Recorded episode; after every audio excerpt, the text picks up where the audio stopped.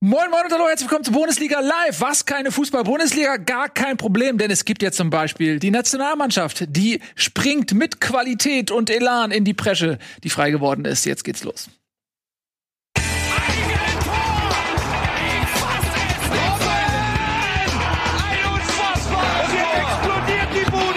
Kritisiert mir denn nicht zu viel. Das ist ein guter Mann. Damit könnte ich auch Ralf Kunisch meinen, meine Damen und Herren, der sich wie ein Theaterstar hier den großen Auftritt nach dem Cold Open zurechtgelegt. Schön, dass du da bist. Ging Gar kein Problem. Ging nicht anders. Ähm, ich musste noch Ja? Hallo sagen da vorne. Ja, das verstehe ich. Flirten am, am Tresen gehört seit The Office Richtig. zum guten Geschmack. Richtig. Ähm, das muss man Hast du machen. Autogrammkarten verteilt? Nee, wir hatten ein, ähm, ein Weltmeisterschaftstreffen. Da vorne sind nämlich noch ein paar Leute, die äh, FIFA Club WM mal gespielt haben und dann Ja. haben wir kurz uns aufgestellt fürs Foto. Ähm, das ist mir sehr wichtig, dass du ähm, noch ein paar Selfies machst und ein bisschen rumquatscht, während die Sendung beginnt. Das ist äh, Hauptsache, du bist da. Ich freue mich. Nee, Ralf. nee, ich war der Fan. Ja, von wem war's denn? Sag doch ein paar, ein paar Namen. Lothar? Ist Lothar Matthäus? Wenn wir jetzt die 90er Ist Mannschaft Lothar, ist nehmen, Lothar da? muss man muss man ganz klar sagen. Lothar? Also, war schon Lothar groß als er. Spieler. Lothar war der Größte. Nico, ich freue mich sehr, dass du da bist. Äh, Nico heute ähm, äh, per Video zugeschaltet. Tobi real, Ralle real, ich real, Eddie nicht da. Ihr seid da. Äh, wir freuen uns. Also, mh, ihr habt es vielleicht mitbekommen, am Wochenende war kein Bundesligaspieltag, dafür aber drei Länderspiele, beziehungsweise zwei ähm, zu diesem Zeitpunkt und eins wartet ja noch am Dienstag gegen die Schweiz in der Nations League. Und das ist für uns Material genug, um auch an diesem Montag einmal über Fußball zu sprechen. Und wir fangen natürlich an, ja, tatsächlich eben mit der äh, Nationalmannschaft. Ähm, lass uns mal eine, kurz, eine kurze Bestandsaufnahme machen. Für mich persönlich, die Nationalmannschaft, du sprichst gerade an, äh, die Weltmeister von 1990, die sich ja vor kurzem tatsächlich, das war, glaube ich, auch eine Anspielung von Ja, dir, ja, genau, ja. ja. äh, gemeinsam getroffen haben zu einem kleinen äh, nostalgischen Stell dich ein mit Bier und Wein. Das reimt sich. Waren sie alle wieder da und ich fand, fand konnte man toll sehen, wer wie alt hat. Ne? Das war auch mal einige sehen noch. Karl-Heinz Riedli sieht immer noch aus wie ein Topmodel. Da kommt es halt immer darauf an, wie, wie der Lebensstil, denke ich, Ja. einfach so ist. Lothar Matthäus muss man ja auch ganz klar sagen. Wir sehen ihn ja regelmäßig auch jedes Wochenende im Fernsehen. Ähm, immer noch äh, Oder? sportlich, sportlich schlank, Ja. gut unterwegs. Also. Absolut. Und einige andere genießen halt einfach ein bisschen Das Leben. Das Leben. Ich würde Letzteres machen. Wenn, wenn ich verdienter Fußballnationalspieler wäre mit einer Weltmeisterschaft, äh, mit einer Weltmeisterschaft im Rucksack und äh, dementsprechend einem Kontoauszug, da würde ich hier aber auch, da würde ich Äh, auch bei der Da Lebemann sein. überschätzt du, glaube ich, ein bisschen die, damals- Lehre, die damals was die gezahlt damals wurden. Ja, ja, ja. Ähm, aber das ist ein ganz guter Stichpunkt, denn äh, ähm, die äh, heutigen Saläre sind unter anderem auch ein Anlass für die Kritik, die Lothar Matthäus geübt hat. Ähm, er sagte ja auch, die ähm, Diskrepanz geht zu weit auseinander zwischen den Leuten, die sich mit der Nationalmannschaft identifizieren sollten, sprich den Zusehern und eben den Protagonisten, die den Fußball spielen. Mm, Das war damals vielleicht ein bisschen anders. Und er, er diagnostiziert generell so eine eben so eine äh, Entfernung ähm, zwischen den Zuschauern, so ein Auseinanderleben und der Nationalmannschaft. Wie empfindet ihr das denn? Fangen wir doch mal mit diesem Thema einfach an. Habt ihr noch so richtig Bock, wenn Länderspiel ansteht, einzuschalten? Haltet ihr euch den Abend frei oder ist euch das mittlerweile irgendwie egal? Wir sprechen von Nicht-Turnierzeiten. Also sprich nicht EM, nicht WM-Zeiten. Genau. Nations League zum Beispiel. Puh. Also dadurch, dass ich. Äh, Wisst ihr, äh, ja, ja, mach du erst mal. mach du erstmal, Nico, bitte. Okay, weil ich, ich muss ehrlich sagen, ich bin ein riesengroßer Fan von Turnieren und ich finde die Idee dieser Nations League finde ich irgendwie in der Theorie total lustig und total gut, weil es so den, das Sinnlose von Testspielen äh, quasi aufgefangen hat. In der tatsächlichen Durchführung ist es mir aber noch egaler, als es Testspiele in der Vergangenheit waren. Ähm, ich bin da ganz schlimm geworden, weil nicht mal Qualifikationen mich noch bisher so in den letzten Jahren getriggert haben, weil es eh klar war, wenn, wenn dann mal zwei spannende Mannschaften in der Gruppe waren, dann kommt, man- kommt der vierte auch noch über ein Relegationsspiel gegen den sechsten aus, aus Oze Ozeanien noch wieder zum Turnier. Insofern ist mir das immer relativ egal, ehrlicherweise. Es ist ja auch, ähm, wie du gerade gesagt hast, es ist ja gefühlt ein unwichtiges Spiel nach dem nächsten. Diese Nations League ist ja gefühlt schon unwichtig, wird dann dadurch nochmal unwichtiger gemacht, dass da ganz selten die erste Elf spielt. Also da leben wir jetzt ja wieder. Gut, man hat jetzt eine halbwegs gute Elf gegen Ukraine aufgeboten, aber auch sonst ist es ja meistens so, dass da dann eine BL spielt. Und dann hat man auch das Feeling, kommt halt drüber, dass das halt egal ist, dieses Spiel eigentlich. Und ähm, was halt hinzukommt, ist, dass diese Spiele alle unter äh, der deutschen Nationalmannschaft seit 2016 eigentlich kann man mittlerweile fast sagen unansehnlich sind. Also es ist nicht so, dass du als Fußballinteressierter einschaltest und dir denkst, ja, da wird geiler Fußball geboten, sondern du müsstest eigentlich emotional gekoppelt sein, um es überhaupt zu gucken. Du hast keinen Spannungsaspekt, weil Nations League ist egal. Es war komplett egal, dass wir abgestiegen sind aus der Nations League, weil die Regeln so kompliziert sind, dass wir doch nicht abgestiegen sind, obwohl wir alles verloren haben. ähm, es ist ähm, nicht spannend. Du hast keine emotionale Bindung an diese Mannschaft, die halt jedes Mal wieder neu zusammengewürfelt wird. Und du hast halt, ähm, ja, das sind eigentlich die beiden Punkte, ja. Mhm. Ja, Nico hat es ja angesprochen und das äh, wurde ja tatsächlich auch als Argument verkauft für diese Nations League, dass man die in Anführungsstrichen uninteressanten Freundschafts-Testspiele, wobei ich das Testspiele gleich nochmal gesondert äh, bewerten möchte, dass du das rausnehmen möchtest und dann dann einen Wettbewerb einführst. Ähm, jetzt mal von der anderen Seite betrachtet, sprich von der sportlichen Seite, von der, von der verantwortlichen Seite, wann soll Yogi Löw neue Spieler ausprobieren. Wann soll er mal durchprobieren? Das war ja in der Vergangenheit, waren es diese Testspiele. Die waren sehr häufig nicht interessant als neutraler Zuschauer oder auch als Fan, aber sie waren für den Trainer wahnsinnig interessant, weil sie, weil, weil er viele Eindrücke bekommen hat, die er lieber in so einem Spiel dann ähm, gewinnt, als in einem ähm, Qualifikationsspiel, wo unter Umständen viel schiefgehen kann. Hm. Also wird jetzt, weil der Wettbewerb an sich ist halt, er ist nicht prestigeträchtig, also es ist in Relation zu EM und WM ja null zu vergleichen. Dann ist jetzt quasi, sind die Pflichtspiele der Nations League die neuen Testspiele. ja. Jetzt bist du schon so ein bisschen bei der Rechtfertigung äh, quasi. Ein Ähm, Erklärungsversuch zumindest. Ja, genau, du bist bei der, ja, das meine ich ja, ein Erklärungsversuch, aber ähm, da greifst du eigentlich schon einen ähm, Schritt weiter, weil eigentlich, äh, finde ich, wir sind noch bei dem Thema, wie empfinden wir das denn? Also ist es immer noch spannend? Äh, freut man sich immer noch? Weil bei mir, ich kann ja mal äh, sagen, wie es für mich ist. Also ich habe früher jedes Länderspiel geguckt. Ich habe mich immer mega drauf gefreut, wenn Länderspiel war, weil das immer für Was mich heißt Länderspiel? Also ich, also ich habe alle Spiele geguckt und ähm, natürlich steht und fällt die Attraktivität mit dem Gegner. Turniere nehme ich aus. Das ist für mich Ausnahmezustand. Ich habe immer, wenn Turniere sind, vier Wochen Ausnahmezustand. Bei mir alles muss so geregelt sein, dass ich alle Spiele gucken kann. Auch die unbedeutsamen Irland gegen Ukraine oder äh, whatever. Ich muss alles gucken. Ähm, aber mal das außen vor. Wenn äh, ich habe immer alle äh, Nationalspiele geguckt, Länderspiele geguckt und natürlich gab es interessante Spiele und welche, die nicht interessant waren. Aber man hatte irgendwie immer das Gefühl, es war wirklich eine Mannschaft, mit der man sich identifiziert hat. Es gab auch da Neuankömmlinge, aber ich weiß noch, wie gern ich dann immer geguckt habe, wenn der seinen Kader bekannt gegeben hat, der Nationaltrainer. Okay, wen hat er denn eingeladen? Wer hat die Ehre, zur Nationalmannschaft zu reisen? Wen hat er sich rausgepickt? Ein, zwei neue maximal. Oh geil, der hat's geschafft, der ist diesmal dabei. Da bin ich mal gespannt, wie der sich schlägt. Aber im Kern hatte man das Gefühl, ähm, es ist eine Mannschaft, ja, so wie äh, bei einer Bundesligamannschaft auch, die ne, ne, ja, wo eine gewisse ähm, Regelmäßigkeit äh, der Protagonisten auch gegeben ist. Und ähm, dann ist es ein bisschen auch wie ein All-Star-Game gewesen, dass eben die besten deutschen Spieler zusammengespielt haben. Ja, ähm, die Besten der Bayern, die Besten der Dortmund, aus Hamburg, auch waren das noch Zeiten und so weiter und so fort. Also es war wirklich wie ein All-Star-Game und das, das natürlich auch, hat eine Qualität natürlich auch geboten, fußballerisch, die man sich einfach gerne angeguckt hat. Ähm, weil ich es gerade sehe, der Sticker, der Sticker. Wie viel, wie viel, guck mal bitte nach, wie viele Länderspiele Jörg Alberts hat. Weil du sagtest Ja. HSV. So, sieben, keine Ahnung, zwölf, whatever. Drei. Eins, zwei, drei, vier, fünf, sechs, sieben, acht, neun, zehn, elf, zwölf, drei? Hm. Drei. Ja, weil, was wollte ich sagen? Genau, und ähm, für mich ist es, und das ist jetzt erstmal eine, so eine emotionale Erkenntnis, mittlerweile, ich gucke die Spiele immer noch, aber ich merke, wie mich das langweilt. Also jetzt auch gerade das Ukraine-Spiel. So, da, ich bin auch mal zwischendurch rausgegangen, habe irgendwas anderes gemacht und habe mir überlegt, aber guckst du das überhaupt weiter und so. Ähm, es ist, auf, es ist zum einen sportlich völlig irrelevant. Also diese Nations League, gut, das passiert vielen Wettbewerben. Der erste Super Bowl ist auch nicht der 50. Super Bowl gewesen, sondern der war damals auch relativ irrelevant zu Beginn. Aber ähm, ich, die, die sportliche Re Relevanz des, des Wettbewerbs hat sich mir null erschlossen. Ich verstehe überhaupt nicht, was der sein will. Man geht es jetzt darum, sich zu qualifizieren für ein Turnier? Nee, kann ja irgendwie nicht sein. Ähm, warum muss Holland als, Champion, äh, als, als Nations League Sieger noch in die Qualifikation der Europameisterschaft? Hab ich nicht gerafft. Äh, was gibt's da einen Pokal am Ende? Was soll das? Äh, keiner will wirklich gewinnen, weil es nur eine Mehrbelastung bedeutet, weil du mehr Spiele hast, wenn du am Ende Erster wirst. Dann musst du noch die Finals spielen. Ich check's nicht.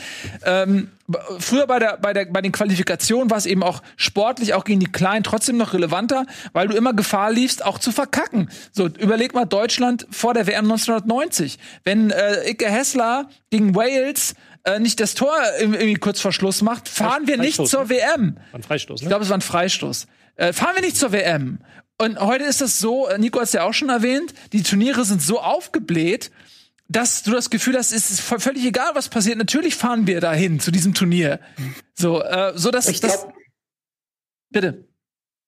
Ich glaube, du darfst noch eine Sache nicht vergessen. Am Ende des Tages sind wir alle ein paar Tage älter und dieses romantische Gefühl der 90er Jahre und Fußball da und die Nationalmannschaft da wahrgenommen zu haben als das, was sie damals war, ähm, hing ja auch damit zusammen, dass das Angebot drumherum nicht ganz so groß war. Ähm, hatten ja nix. Und ja, ne, ist wirklich, ist ja so, weißt du das selber. Das ist, ist einfach, ist ja einfach so, dass man schon dem Ganzen mehr, ähm, mehr Fokus gegeben hat an jeder Generation, egal ob jung oder alt. Und äh, heute die Situation, ob jetzt Opa, Papa und äh, Sohn oder Oma, Tochter und äh, Mutter zusammen vom Fernseher sitzen Nationalmannschaft gucken, das gibt es, glaube ich, einfach nicht mehr so viel, weil äh, und dann verschiedene Argumente greifen. Das eine ist die fehlende Relevanz der, des, des Turniers, aber das ist nicht der Auslöser, glaube ich. Es ist dann vielleicht sogar eher die ähm, Identifikation mit den Spielern. Ähm, Mhm. Und da siehst du ja einen Kader, der so groß ist, wo es ständig Wechsel gibt, weil aufgrund des vollen Spielplanes ja dann auch nicht die Besten zusammenkommen. Das ja nicht unbedingt damit zu tun hat, dass sie geschont werden, sondern nicht wollen, dass du gar keine Identifikation schaffen kannst. Du Und das ist, glaube ich, das größte Problem in der heutigen Zeit. Ich muss gerade gucken, wie viele Länderspiele gab es seit der WM 2018? 20, mehr wahrscheinlich. Und wie viele hatten davon wirklich eine sportliche Relevanz? Also dadurch, dass die, du hast es ja gerade gesagt, dadurch, dass diese ähm, Qualifikation so aufgebläht ist für die EM, 24 Mannschaften äh, können mitfahren. Ich glaube, 50 nehmen teil, jeder zweite fährt mit. Da bist du als Deutschland, musst du dich da schon ganz schön anstrengen. um Musst du schon absichtlich machen. Ja, ja, ja. Die Nations League ist ja auch nicht nur so, dass die Nations League unwichtig ist. Du könntest sie auch wichtig nehmen, sagen wir so. Es wird uns ja, es wird uns ja nicht dargestellt, dass sie wichtig ist, sondern Jogi Löw und die Nationalmannschaft machen das nicht wichtiger, als es ist. Die sagen ja auch nach jeder Niederlage, naja, kann passieren, das große Ziel ist die EM 2020 und das ist halt nur so ein Pupswettbewerb. So. Das ist dann auch, kommt ja auch wieder dazu, dass es nicht ernst genommen wird. Das heißt, du guckst halt diese Spiele, die halt niemand ernst nimmt. Und dann wird der halt, wenn dir als Zuschauer erwartet, dass du es aber ernst nimmst, ist es ja völlige Diskrepanz da, da zwischen der Wert des Spiels und dem Wert des Zuschauers. Aber das zeigt ja auch ein bisschen die Problematik, weil ähm, du hast diese Höhepunkte. Ich denke, wir sind uns einig mit EM und WM. Das ist, ist halt der Peak, ähm, was auf, auf Länderspielebene. Das ist einfach das höchste der Gefühle. Jetzt ähm, kannst du ja gar nicht noch einen Wettbewerb einführen, der halt A, über einen deutlich längeren Zeitraum geht und B, auch nur annähernd diese Relevanz hat. Das ist ja klar und äh, ich, ich versuche, äh, ich, ich kann es nicht ganz verhindern. Ich komme jetzt wieder so ein bisschen in diesen Rechtfertigungsmodus, warum es momentan so läuft oder Erklärungsversuch. Ähm, du, wenn du als Trainer ganz klar Prioritäten setzt, das nächste große Turnier, dann musst du ähm, alle Schritte dahin im Großen und Ganzen betrachten. Als Einzelnes ist das sicherlich dann oft unbefriedigend und uninteressant, aber als Trainer musst du letztendlich bei der EM gut aussehen. Und es Ja. bringt dir nichts, wenn du bei der Nations League äh, drei schöne Tore geschossen hast und bei der EM in der Gruppe rausfliegst. Andererseits ist es aber ja auch so, dass du diesen Nations League-Wettbewerb schon ernster nehmen könntest. Du könntest ja einfach sagen, wir sind Deutschland und egal in welchem Wettbewerb wir teilnehmen, egal ob es der Paulaner Cup ist oder der äh, Club WM oder was weiß ich, den, den gewinnen Oder wir. Bitburger Cup. Oder den Bitburger Cup, genau. Ja, den gewinnen wir so, weißt du? Ähm, den, dieses, Ja, aber der, ja? Das ich würde glaube, ja, da, ich glaube, da ist ja der entscheidende Faktor, dass die Mannschaft ja nicht absichtlich verlieren will. Wenn die gegen äh, die Türkei spielt oder gegen Spanien will, dann wollen die ja alle schon gewinnen. Dann ist es ja eher der sportliche Faktor, dass es nicht reicht. Und dass ja früher Testspiele dafür da waren, dass man, wenn die WM halt oder die EM halt kacke lief und du einen Umbruch im Team hattest, dass du dann ein bisschen Zeit hattest, um ein neues Team aufzubauen. Das ist ja dann das, was ich an der Löw-Kritik zum einen berechtigt, aber auch dann wieder hart finde. Der hat ja auch gar keine Möglichkeit, etwas auszuprobieren. Jedes Spiel muss gewonnen werden, jedes Spiel muss super sein.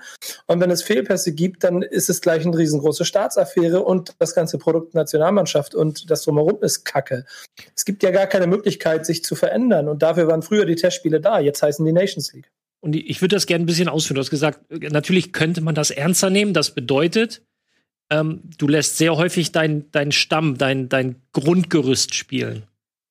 Aber dadurch, dass es mittlerweile natürlich auch auf Vereinsebene so aufgepumpt ist und durch die ähm, Corona-Problematik jetzt noch mal äh, kom äh, noch komprimierter auftritt, die, die ganze Terminproblematik.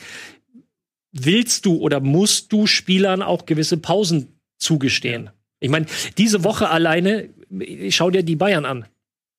Die haben jetzt theoretisch Länderspiele und am Donnerstag ein Pokalspiel. Ja, wobei man Und am Wochenende ein Bundesligaspiel. wobei man da jetzt aber auch dann fairerweise dazu sagen muss, dass, dass wir jetzt drei Spiele spielen, dass wir ja noch auf diesen Nations League, der, wie er gesagt hat, ein Freundschaftswettbewerb ist, eigentlich noch ein Freundschaftsspiel obendrauf äh, haben, weil der DFB seine Verpflichtung erfüllen muss, äh, den TV-Partnern gegenüber. Das zeigt ja dann die ganze Absurdität.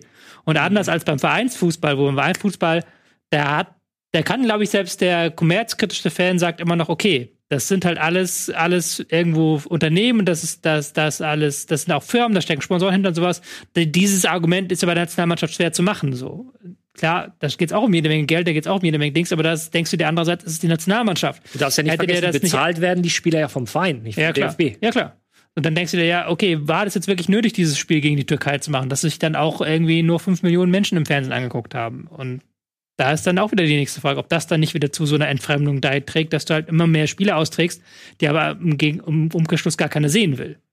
Das ist es, glaube ich, auch so ein bisschen. Ähm, ich finde es, um jetzt mal wieder da hinzukommen, wo du eben schon angesetzt hast, äh, die Sinnhaftigkeit hinter dem Ganzen mal so ein bisschen rauszuarbeiten, beziehungsweise auch das, was Löw macht, ja, wie Löw sich entscheidet. Ähm, und da bin ich, glaube ich, so ein bisschen bei dem, wie es auch bei dir in diese Richtung, glaube ich, gehen sollte, dass ich den Nationaltrainer verstehen kann, dass er in einer Situation, wo die Bayern-Spieler, die den Kern bilden der Nationalmannschaft, ähm, so in Anspruch genommen sind, ja, körperlich und mental, mit denen dann noch gegen die Türkei anzutreten und die noch weiter zu zermürben, das macht überhaupt gar keinen Sinn. Und aus strategischer Sicht zu sagen, pass auf, diese ganzen Spiele sind Quatsch. Für mich geht's um die Euro und ich will fitte Spieler bei der Euro haben. Das kann ich total nachvollziehen. Das ist für mich die richtige Entscheidung. Die Konsequenz ist natürlich, dass diese Spiele obsolet werden irgendwie. Dass der einzige Grund, die noch zu machen, aus sportlicher Sicht, ist, neue Spieler zu testen, neue Systeme zu, zu testen und zu gucken, ey, wer tut sich hervor aus der zweiten Reihe? Ne? Wer ist vielleicht für ein großes Turnier dann auch brauchbar? Aber das ist etwas, was fast hinter verschlossenen Türen stattfinden könnte. Diese Erkenntnis, dieser Prozess, um dahin zu kommen, daran muss die Öffentlichkeit nicht teilnehmen, weil das für uns eher langweilig ist, das zu sehen. das ist vielleicht für Experten irgendwie interessant oder so, aber es ist halt für den interessierten Zuschauer total öde. So.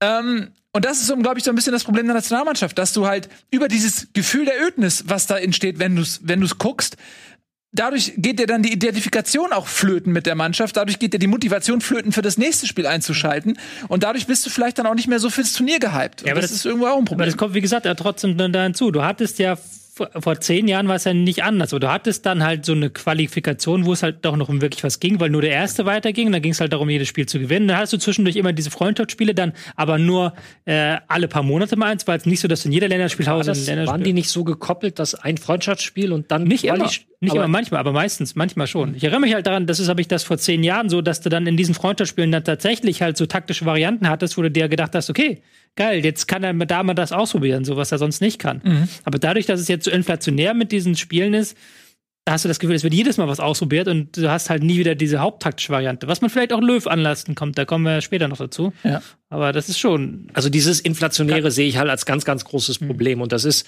auf mehreren Ebenen auch ein Problem. Auch, äh, du hast die Bayern-Spieler eben angesprochen. Die haben bis vor wenigen Wochen noch ihr Champions League-Turnier durchgezogen. Dann hatten sie 14 Tage oder sowas Urlaub nach einer ziemlich langen Saison. Dann ging die Bundesliga los. Dann hatten sie den Supercup. Und dann hast du ein sportlich, das muss man ja auch sagen, ein wertloses Spiel. Ja, du kannst doch nicht erwarten, dass die jetzt genauso mit, der, mit, dem, mit demselben Drive in dieses Spiel gehen, als wäre es das Champions League Halbfinale in Lissabon sechs Wochen vorher gewesen. Also das funktioniert nicht. Ja. Dafür ist das, was davor war und vor allem das, was noch auf sie wartet, viel zu, viel zu umfangreich und auch viel zu wichtig, weil dann sind die Spiele ja tatsächlich wichtig. Jetzt der Pokal, gut, ich gehe mal davon aus, bei allem Respekt äh, für, für meine Heimat, Düren ist ganz in der Nähe von da, wo ich aufgewachsen bin. Die Bayern werden es am Donnerstag schaffen. Ähm, aber dann geht's ja schon los. Bundesliga, extrem wichtig. Und dann geht's weiter mit der Champions League. Mhm. Zwei Wochen hintereinander. Und Auch da- da kannst du dir nichts erlauben. Das sind ja auch keine Testspiele. Tja. Ähm, und dann sind wir an einem Punkt, wo man sagt, okay, es macht eigentlich gar nicht so viel Sinn, ne? oder? Also das Einzige, was irgendwo Sinn macht, ist wirklich dann zu gucken, äh, welche Spieler äh, kommen dann irgendwo noch in Frage. Aber du hast ja nicht mal eben die Möglichkeit zu sagen, pass auf, ähm, ich, ich teste wirklich mal Automatismen ein oder irgendwas ähm, für die großen Turniere, mhm. sondern er wird am Ende des Tages eher an einem Punkt sein, an dem er dann, wenn er seine 22 Leute hat, in, in den Wochen der Vorbereitung, äh, da die, erst die Arbeit sozusagen beginnt. Ne? Und um nochmal diese, diese, diese Zuschauerperspektive ähm, ähm, zu beleuchten, ich glaube einfach durch diese Problematik, die die Spieler oder die, die den sportlichen Wert solcher Geschichten ausmacht, entsteht dann auch diese, ähm, dieses mehr und mehr Desinteresse oder, oder dann verliert man auch so ein bisschen den Bezug, weil zu viel zwischendurch ist, was so, das ist ja no, noch nicht mal normal, sondern einfach so, äh, ja, toll. Wieder ein Länderspiel, wieder 90 Minuten, mhm. die, mir, die mir nicht wirklich Freude bereitet haben. Ja. Und das ist einfach ein schleichender Prozess über mehrere Monate und Jahre gewesen, die irgendwann dazu geführt haben, dass ich glaube, wir, wir vier sind uns da einig, dass, dass wir da sitzen und sagen, ja, klar freuen wir uns auf die Turniere, aber alles dazwischen, ja, wenn es halt gerade passt. Aber ähm, ich sage jetzt nicht jede Verabredung und jede Einladung ab, damit ich an dem Tag ähm, was habe ich mich zu, zu EM-Zeiten mit meiner Freundin gestritten, weil sie ähm, ähm, ein, ein, ein, ein Picknicktermin mit ihren Freunden im Stadtpark äh, gemacht hat und ich gesagt habe, ja, aber Spanien doof, gegen Dings sorry. spielt. Also du kannst nicht, ja, aber du kannst EM machen. Ja, aber so ist es ja. Und äh, am Ende hat man das iPad halt mitgenommen und, und hat halt beim, beim Grillen im Stadtpark geguckt. Aber du hast es dir nicht entgehen lassen. Hast du da hingegangen bist, kostet dich Sie am Kredibilität. Kredibilität. Also es muss ja. wirklich Liebe sein. Na, ich stand ja so am Grill und so habe ich. So. Grill mit iPad-Aufsatz. Das ist, das ist doch mal ein Verkaufsschlager für äh, die kommenden beiden. Obwohl, die andere ist ja im Winter da, die andere WM. Ähm, ja, okay. Ähm, wollen wir mal ein bisschen über, über Joachim Löw reden. Der ist ja massiv in der Kritik, äh, schon seit vielen Jahren im Prinzip. Die WM hat so ein bisschen ihn gerettet, sag ich mal. Die, die Ära ist nun doch mit dem Titel gekrönt worden. Ähm, aber sowohl vor dem Titel als auch jetzt nach dem Titel ist er nicht frei von Kritik. Aber kann man ihm denn, wenn die Situation so ist, wie wir das jetzt gerade besprochen haben, überhaupt diesbezüglich irgendeinen Vorwurf machen? Ähm, oder macht er im Prinzip alles richtig, was zumindest, sagen wir mal, die Nominierungspolitik angeht? Also ich würde es mal flapsig beantworten und sagen, ähm, erstmal flapsig. Wenn es um Werder Bremen gibt, gibt es halt ungefähr 100.000 äh, 100 Mal oder lass es eine Million Nikos auf diesem Planeten. Oder in Deutschland. Eine Million doch so. nicht. Erstmal ist Nico einzigartig. Gibt nur einen Nico. So, und wenn es um Eintracht Frankfurt geht, gibt es 150.000 Etiennes. Wenn's Ach, da gibt es 50.000 mehr oder was? sind, die fünf, sind die fünf Tabellenplätze am Ende der Saison. Ja, ja, ja, wenn es um die Nationalmannschaft geht, dann gibt es halt noch viel, viel mehr von all dem. Äh, verstehe die Aussage von Jogi Löw, dass er über der, dass er zumindest sagt, er steht über der Kritik, weil du kannst dich halt wirklich nicht mit allem und jedem befassen. Ich glaube ihm aber auch, wenn er sagt, ähm, dass intern da schon ganz viel auch analysiert und diskutiert wird, aber äh, was soll er denn machen? Soll er nach, nach jedem Spiel oder vor jedem Spiel auch eine Bielsa-Pressekonferenz halten, die einer, ähm, die, die einer Spielbesprechung mit der Mannschaft ähnelt, um all seine Gedankengänge loszuwerden? Wollen die ja, Leute ganz kurz, das überhaupt? Du spielst drauf an, auf dieses Spygate als, so, ja, als Bielsa ähm, äh, der Spionage überführt wurde genau. und er dann ähm, zum, zur Beweisführung, dass er diese Spionage nicht nötig hätte, den nächsten Gegner in einer äh, zweistündigen Pressekonferenz komplett analysiert hat bis ins letzte Detail. er hat einfach mal aufgezeigt, ja. was, es, was es bedeutet und ich äh, glaube, viele zu Hause haben gar keine Vorstellung davon, was es äh, auf dem Niveau bedeutet, sich auf ein Spiel vorzubereiten als sportlich verantwortlich, ja nicht als Spieler, ähm, was, was Scouting, Analyse und was weiß ich nicht alles dazugehört. Ähm, so, und, und äh, ich glaube, wenn du so lange, das so lange machst wie Yogi Löw, dann kommst du irgendwann auch an einen Punkt, dass du sagst, und das ist, hat nichts mit Hochmut zu tun, aber ich bin Weltmeistertrainer. Das heißt, ich habe schon mal nicht alles falsch gemacht. Und ich muss auch nicht jeden einzelnen meiner Schritte erklären. Und das tust du übrigens auch nicht bei den Spielern. Trainer kommunizieren viel mit ihren Spielern, aber sie erklären nicht jede Entscheidung. Letztendlich triffst du Entscheidungen. Die Erklärung dafür, die, das, das ist ein Prozess innerhalb der Trainerkabine aber als Spieler ähm, bekommst du es sehr häufig einfach nicht erklärt, sondern bekommst eine Entscheidung mitgeteilt. So, und wenn er es schon bei den Spielern nicht macht, warum sollte er dann der, der gesamten Nation erklären, worauf er hinaus möchte? Natürlich, auch da hat er in der Kommunikation auch nicht alles richtig gemacht und solche Sätze lesen sich natürlich auch nicht unbedingt gut, beziehungsweise werden dann auch gerne ein bisschen aus dem, aus dem Gesamtkontext rausgezogen. Aber ich kann verstehen, dass, dass er nicht auf jede Kritik, die von A und B geäußert wird, dezidiert eingeht, weil so viel Zeit haben wir auch alle nicht. Selbst er nicht. Ja. Ja. Ja? Man muss halt. Äh, ich bin, muss dazu sagen, Ceterum Censeo, ich bin der Meinung, dass Löw hätte nach 2018 nicht weitermachen dürfen und bla bla blub. Ist jetzt anders, hat er, er hat jetzt weitergemacht, er ist jetzt Trainer. Okay. äh, ähm, ich glaube aber, dass es natürlich jetzt ein komischer Zeitpunkt ist, beziehungsweise es ist ein sehr wohlvoller Zeitpunkt für die Kritiker, sich rauszutrauen. Da gebe ich jetzt Ralf so ein Stück weit recht. So, weil wir sind jetzt, wir haben jetzt monatelang keine Länderspiele gehabt. Der hat jetzt zum zweiten Mal, glaube ich, jetzt wieder. Im Oktober hatten wir Länderspiele und jetzt wieder. Und davor gar nicht. Hatte zum zweiten Mal diese Spiele wieder beieinander. Die haben in dieser Elf, wie sie jetzt gegen äh, Türkei gespielt haben, noch nie und gegen äh, Ukraine auch schon seit über einem Jahr nicht mehr zusammengespielt. Entsprechend ist es halt jetzt auch ein sehr leichtes Ziel, zu sagen, so, ja, Joachim Löw macht alles falsch. Er hat ein Jahr lang nichts gemacht. Also er hat in dem Jahr jetzt auch grundsätzlich nicht viel falsch machen Faul können. auch noch. Ja, faul ist er auch noch so, so gefühlt. So, das ist natürlich jetzt so ein bisschen billig, quasi jetzt quasi mit dieser Kritik rauszukommen, wo man sagen muss, okay, jetzt ist aber geht die Arbeit gerade los. Jetzt geht halt, wie ihr schon gesagt habt, 2021 ist dann das Entscheidende. Jetzt geht die Arbeit gerade los und jetzt geht der, dieser Prozess los. So, und dann jetzt zu kommen, ja, die Taktik ist falsch und die Nominierungspolitik ist falsch, ist natürlich jetzt so ein komischer Zeitpunkt. Gut, diese Kritik mit der Nominierungspolitik, die gibt's ja aber auch schon seit der WM. Seitdem er die Entscheidung getroffen hat mit Müller, Boateng und, und, und, und äh, Hummels. Ich denke, das ist auch etwas, das wird ihn so lange verfolgen, bis die sportlichen Lücken wirklich zu 100 Prozent gefüllt sind. Und die Jungs in den Vereinen ihre Leistung so bringen, wie sie es tun. Und ob das passiert, ob diese Leistungslücke zu Hummels, Boateng und Co. 2014 zu ähm, 2020, ob das nochmal gefüllt werden kann mit dem derzeitigen Personal, das werden wir mal gleich besprechen, denn ähm, ich denke, es ist inhaltlich zu trennen, was macht Löw jetzt in dieser Testspielphase, wen nominiert er da, wer steht da auf dem Feld?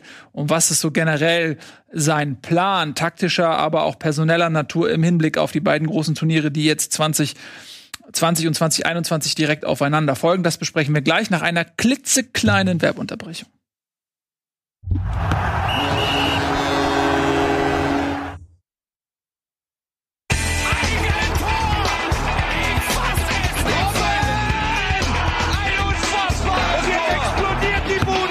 Kritisiert mir denn nicht zu viel. Das ist ein guter Mann. Herzlich willkommen zurück, ihr lieben Bundesliga live mit Nico, Ralle, Tobi, mit euch, mit mir. Eddie ist nicht da heute. Und wir reden über die Fußballnationalmannschaft zumindest im Schwerpunkt. Und gerade vor der Werbung haben wir so ein bisschen rausgearbeitet, äh, welche Möglichkeiten hat ein Joachim Löw überhaupt in der derzeitigen Situation. Und jetzt wollen wir mal drüber spre sprechen, ob er mit den Möglichkeiten, die er hat, denn auch so umgeht, dass man sagt, ja, das ist der Mann, ähm, der uns in die nächsten Turniere führen wird. Und da, ähm, ja, bin ich mal auf eure Meinung gespannt. Mal abgesehen davon, dass er natürlich, da sind wir uns, glaube ich, in dieser Runde relativ einig, jetzt gegen die Türkei in so einem Freundschaftsspiel in der derzeitigen Situation mit der Belastung jetzt nicht die absolute A-Mannschaft nominieren kann. Ja, dass das einfach fahrlässig wäre im Hinblick auf die Turniere, da sind wir uns, glaube ich, alle einig. Ähm, aber wenn er jetzt, äh, sage ich mal, aus dem Vollen schöpft, macht er dann alles richtig? Äh, ist die Umstellung auf eine Fünferkette, die ja dann doch vermutlich das bevorzugte System ist derzeit, äh, die richtige Entscheidung? Denn den Titel hat man ja noch mit der klassischen Viererkette geholt damals. Äh, das war lange Jahre das Nationalmannschaftssystem. Ähm, oder wie sieht's aus mit äh, der Nominierungspolitik bezüglich der ähm, Veteranen? Ich, ja, ich, du bist sofort der erste. Äh, Müller, ähm, Hummels und Boateng ist er da auf dem richtigen Pfad. Nico, du, du bist, du sprudelst schon wie dein, wie dein Apfel. Was ist eigentlich mit dir heute? Bist du, bist du äh, äh, Kücheninfluencer oder was ist da los? Ich, äh, schön, dass du es thematisierst. Oder was ist das ich ein nicht Drucker da hinten? wollte. Wanddrucker. Ähm, aber die Leute die reden schon die ganze Zeit über, es ist übrigens eine Mikrowelle und keine, kein Backofen da, Leute. Ähm, ich sitze in der Küche, weil ich heute den ganzen Tag Homeoffice gemacht habe, weil ich glaube, ich habe zu viel aufzeichnen müssen, hatte ich keinen Bock im Büro zu sitzen. Und dann ist mir aufgefallen, dass ich hier, wenn ich bei euch bin, hier gar nicht so einen Ort hatte, wo ich jetzt so meinen Fancy-Hintergrund aufbauen kann. Deswegen sitze ich in der Küche. Und ähm, man hat mir gesagt, ich soll das da sauber machen. Mache ich gleich. Ich putze gleich ein bisschen. ähm, aber ähm, da, da kann ich kurz sagen, was ich sagen will. Äh, Und das, ich möchte das auch eigentlich lang sagen, was du sagen willst, werfen. Nico. Niemand hetzt dich. Ah, Lass dir ruhig ja, wer Zeit. weiß, vielleicht. man, ich habe gehört, es gibt irgendwann Kommentare, dass dem kritisiert wird, dass man zu lange redet hier. Ich glaube, in deinem Ähm, Fall nicht. Die Leute freuen sich, wenn du mehr sehr- sagst. Sehr schön. Dann fange ich jetzt. Reden nur wir für über. Werder Bremen. Reden wir über Werder Bremen. Nee, ähm, habt ihr habt ihr in diesem ganzen Zusammenhang mitbekommen, dass so äh, auch ich glaube Schweinsteiger war es erzählt hat von wegen ja ähm, äh, wieder zurück zur Viererkette, weil mit der Viererkette haben wir Titel gewonnen. Ähm, ich ich, ich stelle es mir jetzt mal als Frage. Fandet ihr das genauso bescheuert wie damals, als die Leute gesagt haben, ey, wir dürfen nicht mit Viererkette spielen, weil wir haben 1972 90. Guido Buchwald gegen der- Diego Maradona. Das war nicht Viererkette. Nee, genau. Da schon nicht. Und 74 haben wir mit Libero gewonnen. Das darf man nicht auf Viererkette umstellen. Ist das nicht der, die dümmste, der dümmste Kommentar zu der ganzen Geschichte? Naja, das ist in, Frage an in euch. Zeiten des Internet einen dummen Kommentar als dümmsten Kommentar zu führen, ist, glaube ich, schwierig, aber es ist schon ein seltsamer Kommentar, weil es auch nicht so richtig ausgeführt wurde, weil er nicht gesagt hat, so. Das Argument halt, man ist damit Weltmeister geworden, ist halt ein sehr, sehr einfaches, weil erstens war, ist das jetzt auch schon wieder sechs Jahre her, der Fußball hat sich seitdem fünfmal verändert. Und Wie man zweitens, in einem deiner Bücher lesen kann. ja. Äh, und Warum zweitens, stehen die da eigentlich nicht neben dir? Kannst du die nicht mal aufstellen? Ähm, und zweitens, ich, ich glaube auch, dass es viel weniger halt darauf ankommt, welche Formation du spielst. Das sage ich immer wieder, ob du nun Drei- oder Viererkette spielst, das ist jetzt nicht so wichtig, sondern wie du es nachher interpretierst und welche Spieler auf dem Feld stehen und ähm, wie du das nachher machst. Es gibt halt Mannschaften, die spielen sehr erfolgreich mit Dreierkette, auch in der Bundesliga. Es gibt Mannschaften, die spielen sehr erfolgreich mit Viererkette. Und würde jetzt niemand sagen, Borussia Dortmund ist zwar gern kritisiert, aber die spielen jetzt nicht mega unerfolgreich mit einer Dreierkette und schaffen es halt auch, Teams zu besiegen, genau wie Bayern München mit der Viererkette das schafft. Und da hat mir halt eher das Wie gestört und nicht das Was. Also nicht, dass das Was, das halt die Dreierkette gespielt hast gegen die Türkei, sondern äh, gegen Ukraine meine ich jetzt, sondern das Wie. Und da kommen wir wieder zu dem Punkt mit der Entwicklung, mit diesem, das Ganze im Großen und Ganzen zu sehen. Ähm, sprich, du hast als Trainer die Idee, du wechselst ja nicht, weil du morgens aufwachst und äh, am Abend vorher das Buch von Tobias Escher gelesen hast, wie, sie- wie Jogi Löw das äh, mit, mit äh, großer Freude getan hat und denkst dir, ah cool, jetzt Dreierkette, das wäre doch mal toll. Sondern du schaust dir an, okay, was für Spieler habe ich zur Verfügung? Ich habe das Gefühl, oder wir haben das Gefühl, dass mit den Spielern, die wir aktuell zur Verfügung haben, vielleicht die Dreierkette besser funktioniert. Oder du möchtest wirklich einen neuen Aspekt in dein Spiel reinbringen, um möglicherweise beim Turnier flexibler zu sein. Weil es gibt doch nichts Besseres, und das ist so ein bisschen die hohe Kunst des, des, des Trainerdaseins, deine Mannschaft dahin zu bringen, dass sie so variabel auftritt, dass der Gegner gar nicht weiß, was sie erwartet. Mhm. Dass du wirklich nahezu nahtlos Dreier und, also Dreier respektive Fünfer und Viererkette spielen kannst. Das aber in eine Mannschaft reinzubringen, ist unheimlich kompliziert. Da reicht's nicht, denen auf einer Flipchart mal zu zeigen, wie sie sich, wenn der Ball da, bewegt ihr euch so, sondern das sind Abläufe, die müssen über Wochen und Monate ähm, eingeschliffen werden. Als Vereinstrainer hast du mehr Zeit dafür, aber als, als ähm, Bundestrainer musst du das wirklich sehr, sehr komprimiert rüberbringen. Und dann hakt das natürlich eine Zeit lang. Aber ich bin mir sicher, dass Jogi Löw natürlich weiß, dass er mit einer Viererkette Erfolg hatte und auch Erfolg haben kann. Und das ist auch in der Mannschaft drin, aber jetzt vielleicht auch mal einen neuen Aspekt reinbringen. Und da sehe ich nichts Verwerfliches drin. Nee, und äh, du darfst auch nicht vergessen, dass wir bei der EM dann von Gegnern wie Frankreich und Portugal sprechen. Also, Wo du die Fünferkette halt unter Umständen einfach brauchst, um einfach personell hinten schon so gut besetzt zu sein, um Spielern wie Mbappé einfach keinen Raum zu geben. Was ist los? Nico. Das war lustig. Ihr seht das ja nicht, aber äh, die Regie hat eben gerade das Buch eingeblendet. Nee, Ka- Tobi, kannst du noch mal in die Kamera lächeln? Jetzt und zeig mal, zeig mal so nach Ah. links unten so. Ja. Nee, andere Seite. Da, ja, Ja, genau. sehr- so, sehr schön. Ja. Sehr gut, gut gemacht. Nee, aber ähm, äh, d- d- d- da mal eine Frage. Noch mal, ich habe noch eine Frage. Ich stelle heute die Fragen, so ähm, Suggestivfragen. Wenn du wenn du Bundestrainer bist, ne? Und du hast, also wie kommt man auf die Idee, dass ein Bundestrainer in, im Training äh, eigentlich den Spielern ein neues System beibringt? Also das kann für mich rein von der Logik her doch nicht funktionieren, gerade weil, äh, gerade du ja sicher schon sagst, die müssen das wochenlang einstudieren. Und wenn du mal hinfliegst und dann bist du vier Tage da und dann fliegst du wieder zurück und dann erzählt dir dein Trainer wieder einen ganz anderen Laufweg, das kann ja gar nicht funktionieren. Also kann ein Bundestrainer ja eigentlich nur aus dem, was er in Gesamtdeutschland sieht, an Spielern sich von vornherein überlegen, wie die beste Mannschaft aussehen würde, die optimal funktioniert. Und alles andere drumherum sind eh immer nur Platzhalter. Also wenn Wisst ihr, das ich so meine? wäre, dürfte er ja nur Spieler aus Vereinen nominieren, die sein System spielen. Na, oder ähm, es, es, er sieht schon noch gute Talente zwischendrin, aber lässt die einfach erstmal laufen, weil er eventuell weiß, okay, vielleicht entwickelt sich ja noch im, im Profi, äh, im Vereinsfußball ist noch in eine, in eine Richtung, damit er schon mal sieht, mit wem er arbeiten kann. Versteht ihr, was ich meine? Also Fußballer haben ja schon auch eine gewisse äh, taktische Vorbildung.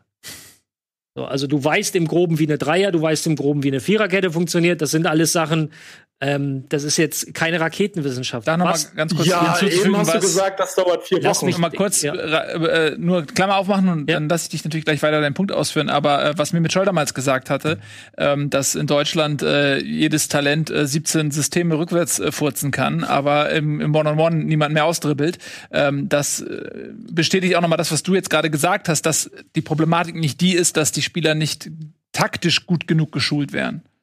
Das ist nicht das Problem.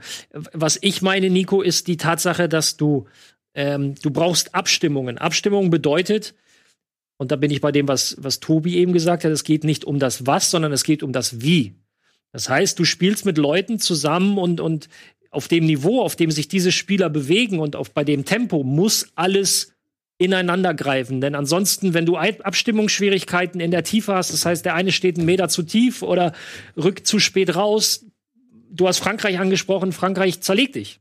Wenn das nicht funktioniert, wir bleiben jetzt mal wirklich bei dieser Defensivformation. So, und genau dafür sind dann diese Trainingseinheiten und Spiele da, um ähm, sich da aufeinander abzustimmen.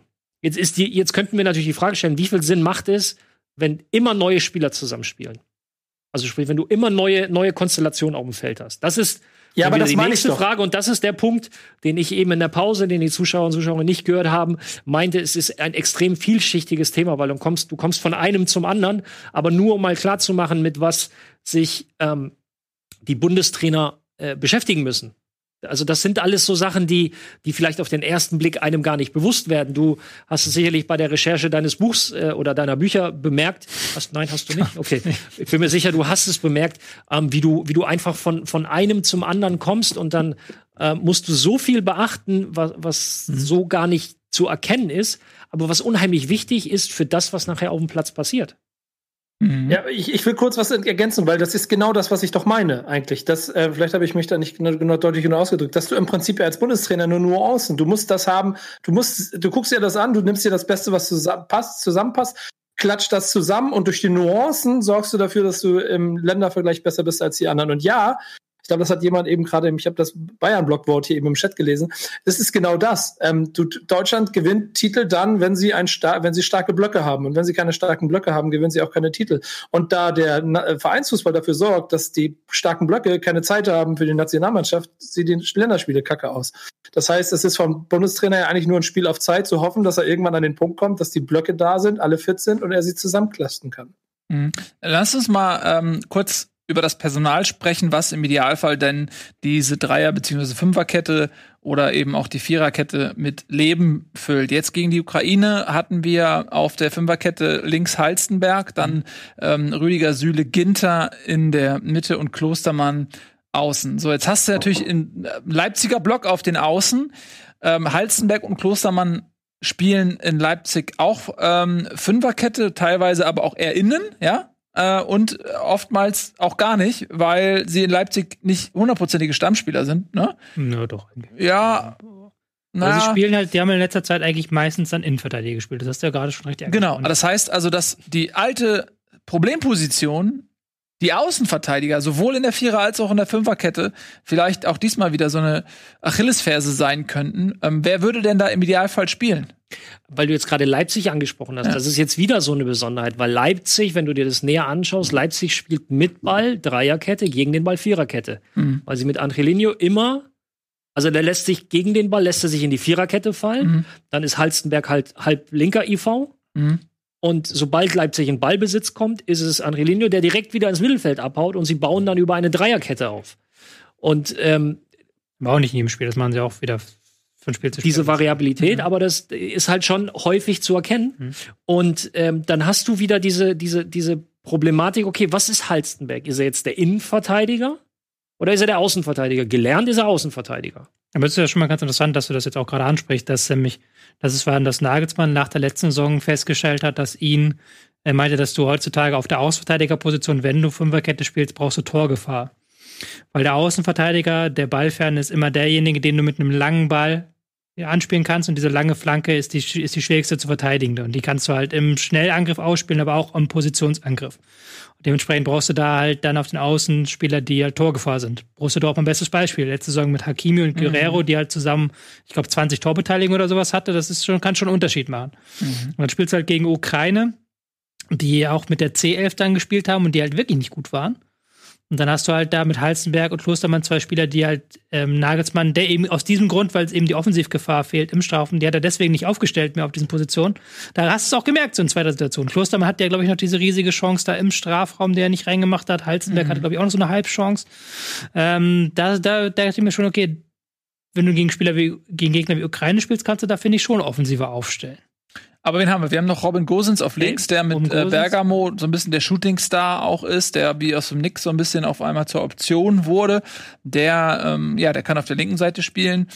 Kimmich ist auf jeden Fall im Zentrum gesetzt. Das heißt, was haben wir da noch für große Alternativen? Den könntest du aber theoretisch auch auf der Außen spielen lassen. Äh, Kimmich? Ja, ja, ja, na klar. Aber das, äh, ich glaube, dass er in der Nationalmannschaft in der Mitte eingeplant ist.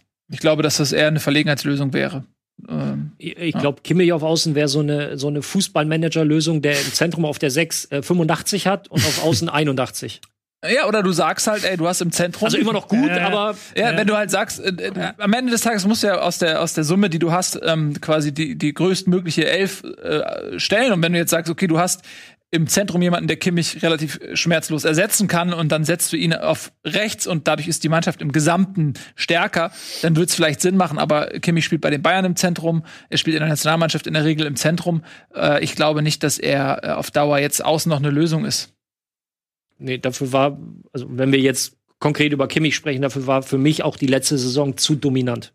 Mhm. Also genau das, was du für mich auf der Position brauchst. All die Attribute ähm, hat er gerade in Kombination mit Goretzka wirklich sehr, sehr gut ähm, vereint. Deswegen äh, als Notlösung oder wenn du, wenn du wirklich mal Verletzungssorgen hast und sagst, okay, jetzt habe ich einen, einen, fitten Gündogan und noch einen fitten Groß oder wie auch immer, ja, dann äh, brauche ich die jetzt rechts, weil Klostermann und Co. einfach verletzt sind oder gesperrt, was auch immer. So, jetzt will ich mal Butter bei die Fische. Ähm, dann lass uns doch mal jetzt die Nationalmannschaft Best Case. Was? Was? Warum stöhnt ihr denn? Ihr dürft jetzt mal Bundestrainer sein. Wir kritisieren hier eine Stunde und in dem Moment, wo ihr konstruktiv sein sollt, da, da zieht ihr euch in also euch selbst zurück oder was? Ja, eure Reaktion? Nee, das ziehen wir jetzt durch. Ähm, und dann fangen wir direkt mit dir an, Ralf. Und dann gehen wir hier rein um. Ähm, Nationalmannschaft, äh, ist mir egal, welches System darfst du dir aussuchen, Vierer, Fünferkette. Du darfst auch gerne sagen, ähm, gegen, denn das haben wir gerade schon mal angeschnitten, aber nicht wirklich rausgearbeitet. Wir haben bei der Europameisterschaft eine bockstarke Gruppe mit Frankreich und Portugal äh, und gerade gegen, ja, come on. Ja, das ist auch, ich habe kurz überlegt, wer der dritte Gegner ist, aber das ist ja noch nicht klar, glaube ich. Das ist, äh, das ist noch nicht klar. wahrscheinlich. Ist, ich glaube Island oder Ungarn, ja. glaube ich. Ähm, aber so oder so sind das die Spiele, die wir ähm, bestehen müssen. Und ähm, da ist vielleicht, ihr habt ja gerade eben auch gesagt, gegen Frankreich eine Fünferkette äh, sogar die bessere Option, so dass es jetzt auch Sinn macht, die jetzt erstmal zu trainieren. Ähm, dann stell mal auf, so was ist denn? Wir spielen jetzt gegen Frankreich. Äh, zunächst mal würde ich, also eines der ersten Attribute, die du brauchst, ist Geschwindigkeit. Wen haben wir denn? Ist das eine Frage? Nee, das ist eine Aus Nein, das ist eine Aussage. Ja. Dass du die, die Geschwindigkeit ja. in der Defensive brauchst, ist eine Aussage. Ja. Unabhängig, völlig unabhängig davon, ob, ob Dreier- oder, oder Viererkette. Denn ähm, allein Mbappé der ist ja leider Franzose. Süle ist ja sehr schnell. Also ich habe jetzt, wenn du jetzt gegen, das ist ja, deswegen ist es jetzt so ein bisschen ab vom Thema, so weil ich ja einerseits so steht hier nicht drauf. Okay, fange ich an. Ihr, ihr seid echt grundsätzlich finde ich die grundsätzlich, lass mich mal ausreden. Grundsätzlich finde ich die Aufstellung, wie sie gegen die Ukraine gewählt wurde, mit ja. Halstenberg, Rüdiger, Süle, Ginter, Klostermann als Fünferkette. Angesichts der Tatsache, dass Hummels und Boateng nicht gehen, beziehungsweise nicht gewollt sind, äh, finde ich diese Aufstellung nicht schlecht vom Prinzip her. Kann man jetzt noch drüber streiten, Rüdiger, wie viel Spielzeit kriegt er bis dahin, bis zur EM, ist ja eigentlich nicht äh, erste Wahl jetzt. Ähm, darf der eigentlich wechseln? Nee, nee, ne, man darf nee. nur nach England durfte man noch verlängern, ne? Ja, aber das, wohin soll er wechseln? Da fand ich übrigens, Barcelona. die, war das Schweinsteiger, der gesagt hat, dass man als Nationalspieler eigentlich nahezu Stammspieler sein muss in seinem Verein oder wer war das? Ja, gut. Mhm. Äh, Matthäus hat das auch ganz klar gesagt. Ähm, aber da sind wir jetzt gerade nicht. Lass uns doch mal. Ja, genau, aber das finde ich jetzt als Fünferkette, wenn du dass man äh, Personal heißt, finde ich das nicht die schlechteste Lösung gegen Frankreich. Rüdiger Süle das nur Ginter in der gegen- Mitte. Genau, ich fand das nur Ja. äh, gegen Außen? die Ukraine nicht. Wen würdest du ins Zentrum setzen? Von den dreien? Ja. Ich mochte Rüdiger im Zentrum immer, aber du kannst auch Süle im Zentrum spielen lassen. Das mit Emre Can, der spielt ja in äh, Dortmund auch äh, meistens in der also in der Dreierkette äh, die rechte Position. Nicht so mega schnell jetzt gegen Mbappé. Das, das Ich bin, jetzt, ich bin jetzt überrascht, dass du die beiden nennst. Warum nicht Ginter? Ginter willst du den im Zentrum spielen lassen? Der ist da, kann doch auch die Läufe auf Außen machen. Spielt eigentlich nie, spielt er im Zentrum mal? Also ich sehe den auch ganz oft dann auf rechts außen noch so ja, ja. Ich sehe den so. rumtouren immer. Mhm. Also bei Gladbach spielt er, ja, wenn dann auf äußerer Innenverteidiger, spielt er dann. Ich halte Ginter für einen, weil als Zentrumsspieler in, in der Dreier, ich- bleiben jetzt mal die, die drei zentralen Spieler, ähm, und da, da waren die Frankfurter für mich äh, vor zwei Jahren ein sehr, sehr gutes Beispiel. Wenn du da so jemand super intelligenten wie Hasebe hast, der auch immer so diesen, diesen Rhythmus findet, vielleicht auch ins Mittelfeld vorzurücken, um dem Mittelfeldspieler die Möglichkeit zu geben, auf eine der also noch eine halbe oder eine Reihe weiter zu rücken Richtung Rich, Richtung Sturm, nicht in Sturm, sondern Richtung Sturm. Ähm, hast du da, glaube ich, auch mit Ball einen ganz, ganz großen Faustpfand in der Tasche. Und da, Ja. da das traue ich von den dreien am ehesten Ginter zu. Aber finde ich dann, wenn du, Gro wenn du Groß, Kimmich im, wenn du Groß, Kimmich äh, Mittelfeld hast, dann noch Gündogan, den wir jetzt gar nicht eingeplant haben, Goretzka, willst du eigentlich, dass deine Innenverteidiger möglichst wenig Bälle haben, deine Mittelfeldspieler möglichst viel? Dann sehe ich es halt nicht unbedingt als. Da würde ich halt nicht wollen, dass der Ball bei Ginter ist, sondern würde ich halt wollen, dass der Ball beim eh eh schon guten Mittelfeld ist, die eh schon relativ tief spielen. Das ist ja dann das Problem, was ich, was ich grundsätzlich ist, sehe. ist die Herangehensweise. Wir waren jetzt ja ähm, kurz vor der Situation, dass wir spielen jetzt morgen gegen Frankreich. ähm, ist, ist da vielleicht die Herangehensweise gegen Frankreich, die zu sagen, pass auf, wir sind qualitativ Frankreich unterlegen. Jetzt muss ich dich unterbrechen. Weil du Okay. sagst, ist das das Problem? Ja. Genauso wie wir jetzt hier diskutieren, so wird dann hinter verschlossenen Türen natürlich auch diskutiert. deswegen machen wir das hat, äh, hat äh, jetzt hätte ich fast gesagt Hansi Flick, aber er war ja Co. Da hat er die Idee, der hat die Idee und, und dann letztendlich müssen sie sich auf eine Idee einigen. Genau. Und worauf ich hinaus will, ist folgendes. Wenn wir, und deswegen wird vielleicht auch die Fünferkette gespielt, weil ähm, Frankreich ist uns qualitativ überlegen. Das ist einfach die, die, die, die Situation. Also vorbei ist es die Zeit, wo wir als Favorit in jedes Spiel gehen. Frankreich hat die bessere Mannschaft in der Breite und in der Tiefe, sage ich jetzt einfach mal, behaupte ich jetzt. In der Breite und in der Tiefe. In der Spitze. Ähm, genau, sodass du vielleicht sagst, ey, wir haben vorne Werner, Sané, Nabri, schnelle Jungs. Ähm, hinten machen wir ein bisschen Beton. Äh, Lässt du alle drei spielen? Ja, selbstverständlich. Wir stehen tief. Ja, äh, die Herren, Sie dürfen sich gleich zu meinen Vorschlägen äußern. Ihr sagt Ja. jetzt nichts Konkretes. Nee, weil du, mal. weil du das ja gerade, genau das haben wir ja gemacht. Wir haben ja schon zwei Spiele seit der WM gemacht gegen Frankreich, falls du dich erinnerst. genau. Gegen- Wo wir einmal spät verloren haben, 2-1 Ja. und 0-0 gespielt haben. Ja. Eben genau, weil mit dieser Spiele die Fünferkette Ja, und genau. dann Frankreich machen lassen. So, das ist die Idee. Frankreich machen lassen, vorne die schnellen Leute, ab, ab die Luzi und ähm, dann ins Mittelfeld packst du auf jeden Fall einen Kimmich. Was machst du neben Kimmich? Spielt ein Goretzka wie bei den Bayern oder spielt ein Kroos oder spielt ein Gündogan? Aber jetzt wieder das Ding, deswegen habe ich gefragt, willst du alle drei spielen lassen? Wenn du ganz klar sagst ja, Natürlich. bist du dahinter schon wieder ein Stück weit eingeschränkt. Mhm. Weil dann ist nur noch ein 3-4-3 möglich. Mhm. Ja. Also natürlich gibt es noch andere wilde Konstellationen, aber wenn du sagst, du hast drei in vorderster Front, bleiben dir noch äh, drei plus sieben, bleiben dir noch äh, sieben Leute, die du irgendwie aufteilen musst, sinnvoll. Wenn du sagst, wir spielen mit Fünferkette, hast du drei plus zwei Außen, bleiben dir nur noch zwei fürs Mittelfeld. Ja, Mhm. genau. Okay. Wir sind jetzt ja beim Frankreich-Spiel. Ja. Da sage Ja, ich, und du sagst, du willst die drei haben. ja, ich will, dass da natürlich der Luzi abgeht. Ich, die, die drei, die sind schnell, die Boys, die sollen da rumlungern und dann kommen, meinetwegen kannst du auch einen langen Ball spielen. Und wer, wer, wen von den dreien bindest du mit in die Defensivarbeit? Kann keiner von denen. Das ist ein bisschen blöd. Das, äh, Ja, da, die das ist optimistisch. Dann Nabri. Nabri kann noch ein bisschen da hinten herumdoktoren. Sané ist nicht gut hinten drin und Werner ist auch nicht, der ist immer sehr bemüht, der lernt ja noch ein bisschen, der ist in England jetzt, das finde ich gut. Aber am ehesten würde ich sagen, Nabri darf da hinten noch ein bisschen was machen. okay. Ja, was? Sag doch mal was. Ja, denn du willst ja einfach nur selber dein Ich bin jetzt hier nicht auf der aufstellen. Nein, Schulbank. du, du, wir, Nein, nein, simulieren, wir simulieren ja jetzt so Nein, ein du weißt bisschen ja, die, die, die Genau. Diskussion, Ja. die interne Diskussion. Genau. So, das heißt, äh, nach hinten arbeitet Gnabry. Ja. Links oder rechts? Ähm, ja, muss man ein bisschen gucken, was Frankreich anbietet. Wo, wo, wo die anfälligere Seite ist auch. Ja. Wo- ja gut, wir tun mal so, als würden wir das jetzt so akzeptieren. Das bedeutet ja, nehmen wir mal die linke Seite. Wie willst du dann das Mittelfeld konstruieren? Unter Ja. dem Aspekt, Ja. unter dem Aspekt, dass gegen den Ball die linke oder halblinke Seite durch Gnabry abgedeckt ist. Ja, die ist abgedeckt. Und dann hast du in der Mitte hast du noch Kimmich und die defensivere Variante ist Goretzka, ist in meinen Augen noch ein bisschen äh, robuster und energetischer als ein Groß. Groß ist, aber auch wichtig für die guten Bälle auf die äh, schnellen Leute. Ja, Ja, der, die kann er gut, aber das kann Kimmich auch. Also Kimmich Goretzka ist Motorraum. spielen die beiden? Möchtest du die beiden spielen lassen? Eigentlich ja. Weil die Okay, das richtig- heißt, wir haben Kimmich, schon ich, mal- will, ich will, dass mit Kimmich einer, äh, mit, mit Goretzka auch einer ist, der mal ein bisschen die Schulter rausstellt und, und dem Franzosen sagt, äh, hier geht's nicht Bis durch. und nicht weiter. Ja, Okay, dann also wir haben drei Leute fix vorne. Und dann lässt du. Wir haben die beiden Sechser Mhm. mit Kimmich und, und Goretzka. Und wir haben auf Safe drei IVs plus zwei Außenverteidiger. Ich weiß gar nicht, ob du eine Fünferkette brauchst. Na, er hat ja gesagt, er möchte. Ja, ja, klar. Äh, Wir sind jetzt aber dann, Punkt. dann, dann, dann Groß jetzt auf der wieder, Bank. um jetzt. Ja, Genau, mit dann kommst du ja zu dem Punkt, weil Ja. dann, ja, dann hast du nämlich noch genau, äh, wie viel haben wir denn da noch? Wir haben schon fünf Kein plus mehr. zwei plus drei. Ja. ja, weil dann. Das heißt, du hast Groß auf der Bank, Müller sich auf der. Bank. du hast. Gündogan auf der Bank. Und jetzt kommt das nächste.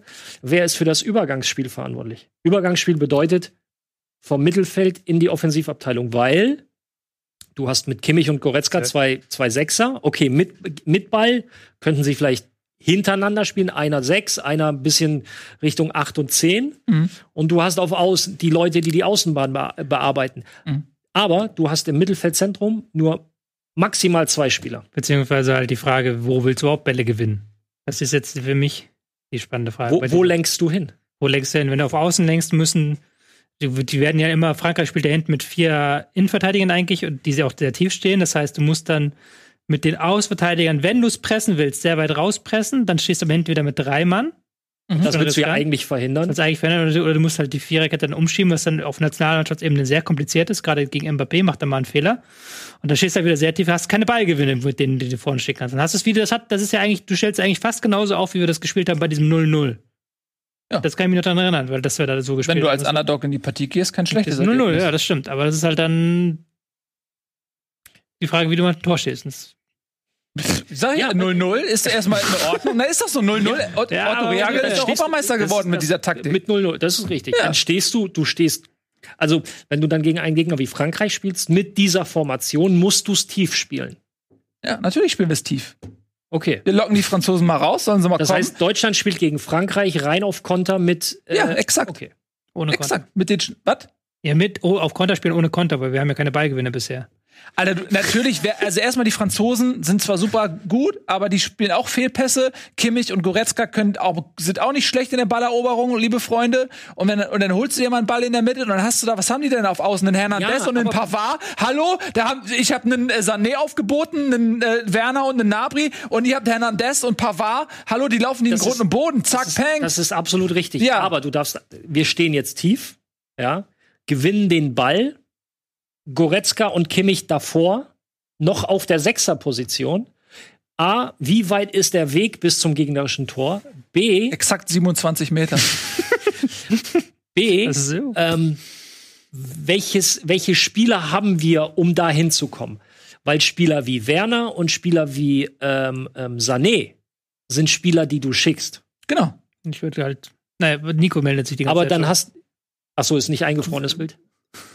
Nee, nee, ich ich habe die Frage dazu, wäre es auch eine Option, ähm, ihr Experten, äh, die, das auf Viererkette zu stellen und dass Kimmich sich in, eine- im Defensivverbund in die Fünferkette fallen lässt, um dann aber genauso schnell wieder nach vorne zu rücken, um den Platz für Toni Kroos zu lassen, den ihr immer noch auf Bank sitzen lässt.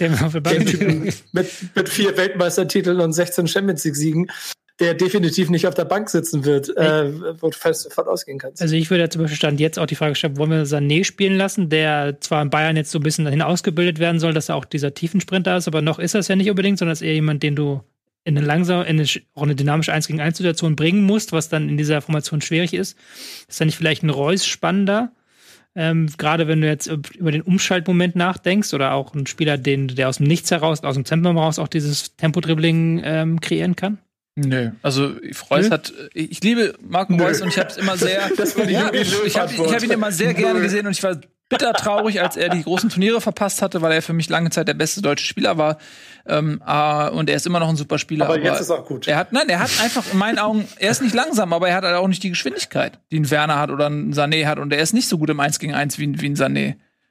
Nur eine brachiale am 1 gegen 1. Bitte? Du brauchst einen brachialen Dribbler da. Also unterm, wenn ich Weil wir konnten, ich dachte, wir spielen auf Konter. Ich dachte, wir haben keine Ballgewinne und wir spielen auf Konter und müssen irgendwie aus hinten heraus. Also die Konter- Problematik, die ich ganz einfach sehe, ist die Sache, dass wir, ähm, dass du sehr darauf setzt, dass sich die Spieler im 1 gegen 2 durchsetzen.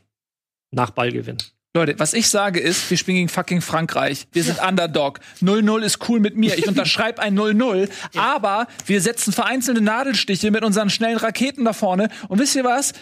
Ich, ich, ich, ich, wisst ihr genau was? davon ich möchte noch was sagen. Ja. Zu Beginn dieser Fragerunde hier habe ich euch beiden Experten, Entschuldigung, Nico, wir sind die Lappedudels, euch beiden Experten eine, eine Aufgabe gegeben, konstruktiv herauszuarbeiten, wie diese Mannschaft gegen Frankreich aufs Feld zu führen ist. Entschuldigen Sie, Herr Gunnig, ich rede. Und alles, was passiert ist, ihr äh, krault euch die Eier und sagt gar nichts. Dann springe ich notgedrungen in, die, die, in dieses Vakuum und mach mal einen konkreten Vorschlag. Und seit 20 Minuten sind wie in der Schule, fragt ihr mich irgendwelche Sachen, aber sagt überhaupt nichts selbst. Jetzt kommt ihr doch mal bitte mit einer irgendeiner, ich frage euch doch, ihr seid die Experten, wir spielen morgen gegen Frankreich, ihr sollt mal die Mannschaft aufstellen. AV-Fressen. Pass auf, meinst Also du, wir fragen, meinst du, wir stellen die Fragen, um dich zu ärgern oder einfach nur, um vielleicht im Dialog dahin zu kommen, dass das A. Jetzt hör mir mit dieser pädagogischen Kacke auf. Er soll selbst auf die Antwort kommen. Nein, Papa, was ist 3 plus 3? Okay, mein Sohn, pass auf. Ich Nein, will, dass das du selbst nicht. auf die Antwort kommst. Aber es, aber es, es ist doch jetzt ganz klar im Gespräch herausgekommen. Ich finde es, es ja gut, dass du eine Grundidee hast. Ralle, Ralle, Was Ralle, denn? Ralle, Ralle. Stell auf. Komm, mach eine Ja, Aufstellung. danke, Nico. Mach Wer spielt? Aufstellung. Der Schluss. Franzose Ich wartet. Ich möchte so ein bisschen, ich möchte so ein bisschen Nein, auf, nein, nein, nein, nein, nein, nein, nein. Lass mich doch Das nächste. Wort, das ich von dir hören, ja, das nächste, nein, nein, nein. Das nächste Wort, Weißt du gar nicht, was ich sagen will? Ich will genau das sagen, was du hören hör willst. Auf zu reden. Hör auf zu reden. Torwart Neuer. Das ist das erste, was ich höre. Und danach mehr höre ich nicht. Ich persönlich bin ein sehr, sehr großer Freund zum Beispiel Torwart vom. Ter Stegen sagen. Alter, Ja, rede jetzt so, nicht so rumlamentieren. wo ist denn hier der Dings zum. Ja, ja, ja. hey, hey, ich bin da. Ich seh, ich, ihr seht mich. So. So, komm. Ähm. Torwart? Torwart? Nee, ich, ich, Ich bin, bei, einer- so ich, bin ganz, ich bin bei einer ganz anderen Formation. Das hat nichts mit Torwart zu tun. Ich persönlich würde spielst Vierer, Torwart. ich würde mit einem ähm, 4-2-3-1. Und Warum? Mhm. Vier, bitte? Der Klassiker. Der Klassiker. Mit 4-2-3-1 hast Ja, du weil es bei nämlich FIFA am besten funktioniert. mit 4-2-3-1 hast du nämlich bist du unheimlich flexibel, wenn du die richtigen Spieler dafür hast. Warum? Du kannst gegen den Ball sehr sehr schnell ins 4-5-1 fallen. Wir können jetzt streiten, ob es ein 4-4-1-1 ist. Das ist mir dann auch wurscht. Aber du kannst sehr, sehr schnell in diese Formation fallen. Du hast gleichzeitig aber, du hast zwei Sechser, du hast drei Spieler, die eben dieses Übergangsspiel ähm, ähm, bestreiten können. Da ist zum Beispiel Sané für mich jemand auf, in, in der Dreierreihe, auf, egal ob links oder rechts jemand, der hinpasst, weil damit kannst du ganz genau das erreichen, was du nämlich eben gesagt hast. Wenn er sich nach außen zieht, kann er in diese zunächst statischen, dann dynamischen 1 gegen 1 Situationen gebracht werden. Weil da sehe ich Sané momentan auch besser. Ähm, durch Ballzirkulation ihn auf Außen freispielen, anspielen und dann auf den gegnerischen Außenverteidiger draufgehen. Da gibt's kaum einen besseren Spieler in Deutschland ähm, und nur wenige in Europa, die das besser können als Sané. Ja. Ähm, natürlich hat auch dieses, dieses System oder diese Formation seine, seine Nachteile, aber es hat dann dieses, ähm, du hast gegen den Ball das viele Personal gegen den Ball, wenn du es tief spielst. Du hast aber auch im Pressing gute Möglichkeiten. Und 4-2-3-1, wo ist der Ballgewinn? Jetzt bin ich gespannt. Wo hast du, stellst dir einfach nur mal visuell vor, wo hast du die, das meiste Personal? Beim vier, beim vier, was? In der Mitte? Ja. So. Das heißt, ähm, und da kommt es dann auch wieder drauf an, wer spielt wo. Und Toni Kroos ist für mich, würde da jetzt auch wieder reinpassen. Weil du vielleicht Kimmich oder Goretzka vielleicht sogar eine Position vorziehst. Okay, das, das war schon mal, das war gut. Dann jetzt bitte noch mal ganz konkret ähm, einfach die Aufstellung. Hier ist bitte hier der, hier ist der Aufstellungsbogen. Wer spielt wo? Wir müssen Werbung machen. Nee, Pass deswegen auf, in, das der Werbung, in der Werbung äh, überlege ich mir elf Namen. Okay, die Zeit gebe ich dir. Du bist nicht vom Haken, mein Freund. Du machst dir auch Gedanken, weil du bist gleich dran. Ich Und wollte die Nico? ganze Zeit was sagen. Ihr habt ja hier einen Reif gegrillt. Ja, du wirst auch gleich noch Ja, auf die ja, Kriege du bist auch noch dran, keine Sorge. alle Ja, Bockwürste nicht. werden heute darauf geschmissen, mein Freund. So, wir sind gleich zurück.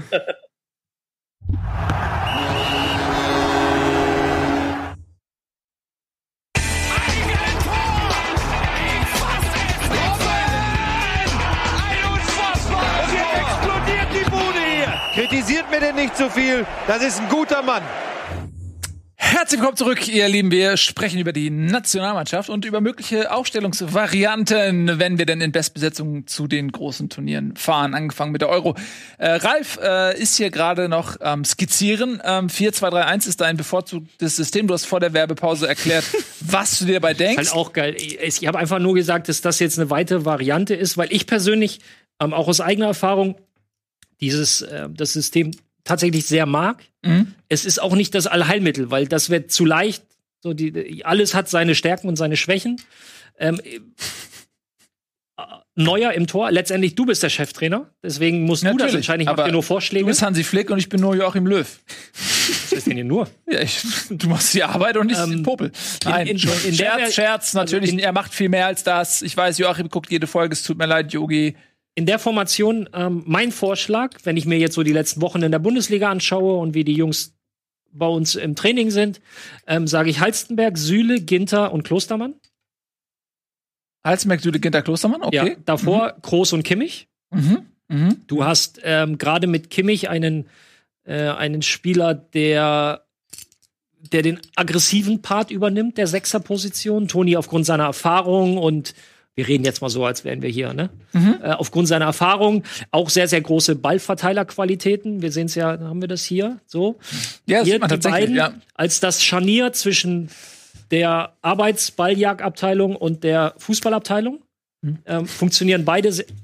Naja, Funktionieren, Mhm. was denn? ich finde lustig, dass du Klostermann als Klo abgekürzt hast.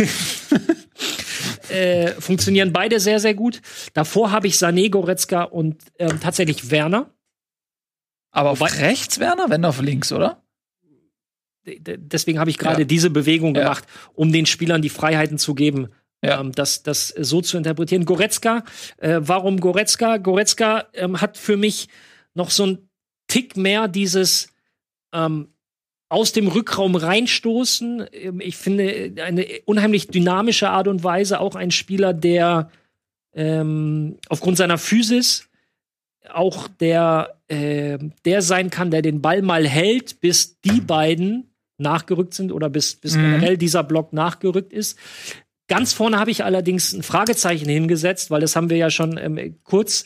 Für, dieses, für diese Position brauchst du den klassischen, ich halte den Fuß, den Kopf, was auch immer hin, Neuner Schon Stürmer. Lewandowski. Genau. Jetzt hat er leider schon Pflichtschul für Polen, das heißt, wir kriegen ihn nicht eingebürgert. Ähm, Man könnte schauen, ob man freundschaftlich die Nationalmannschaft zusammenlegt und dann irgendwie Oh, oh, oh, oh, was ist das jetzt? was? oh. Nix, alles gut.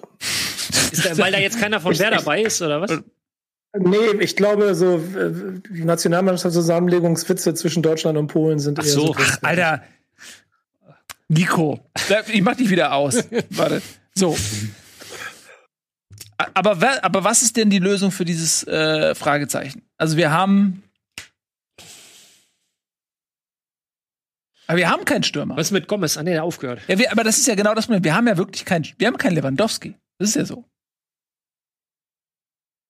Ja, jetzt kommst du hier mit diesem pädagogischen Scheiß. Ich soll auf die Antwort kommen? Dann bring doch mal jetzt eine konstruktive Antwort Ja, deinerseits. deswegen ist das 4-2-3-1. Das habe ich halt Anfang Das so ein haben wir jetzt rausgearbeitet. Deswegen Ah. ist das 4-2-1 Problem, weil wir ja deswegen nämlich so ein keinen bisschen äh, so, Neuner haben. mm, deswegen Tja. wieder für Doppelsturm. Ich bin ja für Für Doppelsturm Krug. oder Dreifachsturm. 4-3-3? ja, 4-3-3, Füllkrug. ja, Füllkrug, nee. 5, 5, ich bin ja, hätte ja 5-3-2 genommen tatsächlich.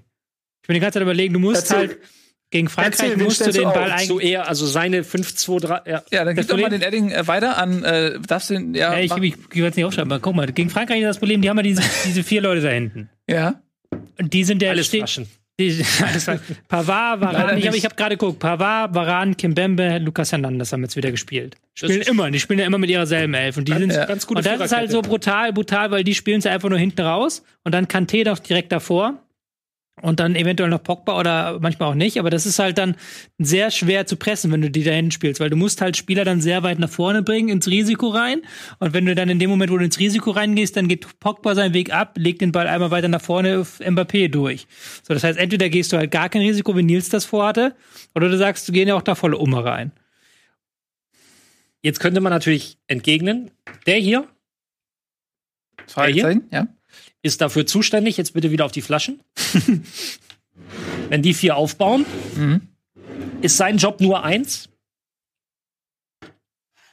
So. Nimmst du schon mal zwei Mann raus. Ja. Theoretisch. Ist Ja. alles immer, ist alles immer Theorie. Aber da- das sind ja die Überlegungen, die dann getätigt werden. Ja, das, das Problem ist halt, wie gesagt, ich hätte halt wirklich gerne, dass die Bälle zu Pavard und Hernandez rausgehen. Ich hätte gerne halt eher einen auf Kanté abgestellt, Ja. dass du halt Kanté komplett rausnimmst, dass du halt irgendwie einen Zehner dann nimmst. Da brauchst du auch, glaube ich, gar keinen Dynamik-Zehner, wo Goretzka, sondern irgendwie, das kannst du auch notfalls einen Nabri, einen Reus oder einen äh, Werner, was weiß ich nicht, wen machen lassen. Und dann, dass du halt guckst, dass du nach außen gehst und dass du dann zwei Leute halt tatsächlich auf die Außen bekommst. Was Das heißt- extrem riskant ist, extrem schwierig ist, kannst du mit einem 5-3-2 beispielsweise machen, dass du halt als Doppelacht Gündogan und Goretzka machst, die ja beide richtig gut rausschießen können, die haben ja Ja. beide die Dynamik und dann noch die Außenverteidiger dazu machst, ist aber sehr riskant. Das heißt, sehr riskant. und, das heißt, deine, deine, deine Spielidee fußt darauf, dass wir deren Scharnier, wie ich es eben hier angesprochen habe, hier, das Scharnier zwischen den. Da. Dass wir dieses Scharnier, Hm. in dem Fall äh, ist es Kanté, aus dem Spiel nehmen. Genau, genau, genau. Dass du halt, dass du halt den Passweg zu Kanté schon abdeckst und dass du halt quasi den Pass auf Außen so ein Stück weit produzierst. Und weil du das, du hast, du hast, und dann musst du halt viel laufen und dann alle Passwege zu machen. du hast vollkommen recht, was du sagst, das ist unheimlich riskant, aber wir sprechen halt Deutschland gegen Frankreich. Da Ja. gibt es keine, nee, das funktioniert schon so. Ja, das ist nicht riskant. Das ist halt, spielen die halt zwei, drei gute Pässe dann hinten raus und dann haben sie das überspielt und dann ist halt der, dann ist äh, äh, Mbappé sowieso hier drüben und dann schießen sie, spielen sie den Diagonalpass rüber. und jetzt würde ich ganz Deswegen finde ich das gar nicht, ich, auch wenn es mir allen widerstrebt, was ich halt fußballerisch glaube, ich, ich würde so spielen, aber das, was du sagst, ist halt noch das risikofreiste, halt wirklich 5, äh, 5-4-1, dass du dann gehen kannst. Du hast ja Fünferkette aufgestellt und dann Ja. mit äh, Kimmich und ähm, Goretzka davor und dann noch die drei da, dahinter. Bei Sané dann ja auch außen gehen kann und auf der anderen Außenseite machst du Werner, wie sie es schon gespielt haben. Es ist halt extrem defensiv, aber dann kannst du halt 0-0 dir ermauern. Und jetzt kommen äh, zwei Punkte, die ich noch anführen möchte. Der erste ist, wir können jetzt fast so ein bisschen die Klammer um das, die, die Klammer hinten machen. Es kommt nicht auf das Was an, sondern es kommt auf das Wie an. Dein Ansatz ist, den Ball hier zu gewinnen. Ja. Wenn das jetzt die französische Hälfte ist. Unser Ansatz oder eher dein Ansatz, auf den ich versucht habe, ein bisschen hier mit einzuwirken, ist, du willst den Ball, wenn dann überhaupt, erst hier gewinnen. Du Ja. willst gar nicht hier vorne hin. Nee, Was in dem. Fall ja bedeuten würde, dass Sané und Werner sich fallen. Du kannst es auch so spielen, dass Goretzka sich noch hinten reinfallen lässt. Also das ist ja ist tatsächlich sehr flexibel. Dann hast du eben kein 5-4-1, sondern ein 4-5-1. Ja, jetzt kann man auch wieder streiten, ist es nicht ein ein 4-1-4-1 oder ein 4-4-1-1? Das das sind dann vier, fünf Meter, die den, die den Unterschied ausmachen. Da können sich dann, äh, kann sich Spielverlagerung.de drum prügeln, was es genau ist. Aber bitte? Man müsste es wahrscheinlich kombinieren. Man müsste wahrscheinlich sagen, man, macht, Natürlich. die- man macht so eine Art Angriffspressing. Also ich würde halt kein Mittelfeldpressing machen. Ich würde halt wirklich Nein. entweder ganz vorne oder dann, wenn du es halt hier den Ball nicht gewinnst, dann sofort alle Mann hier hin. Ja. Also hier brauchst du nicht spielen. Hier brauchst du nicht spielen gegen äh, Kanté, Griezmann, Pogba. Da brauchst der Mann sehen eins gegen eins. Da ist das Risiko dann zu groß. Ja. Und jetzt musst du als Dann läufst Chef du dich tot vor allen Dingen. Das ist, das ist das, was Frankreich sagt, dann läufst du dich tot. Ja, und jetzt kommst du als Chef ins Spiel und musst uns dann sagen, traust du den Spielern nach all der Vorbelastung, sie hatten jetzt anstrengende Wochen mit Champions League und und und, traust du ihnen zu, dass wir es über 90 Minuten schaffen hier?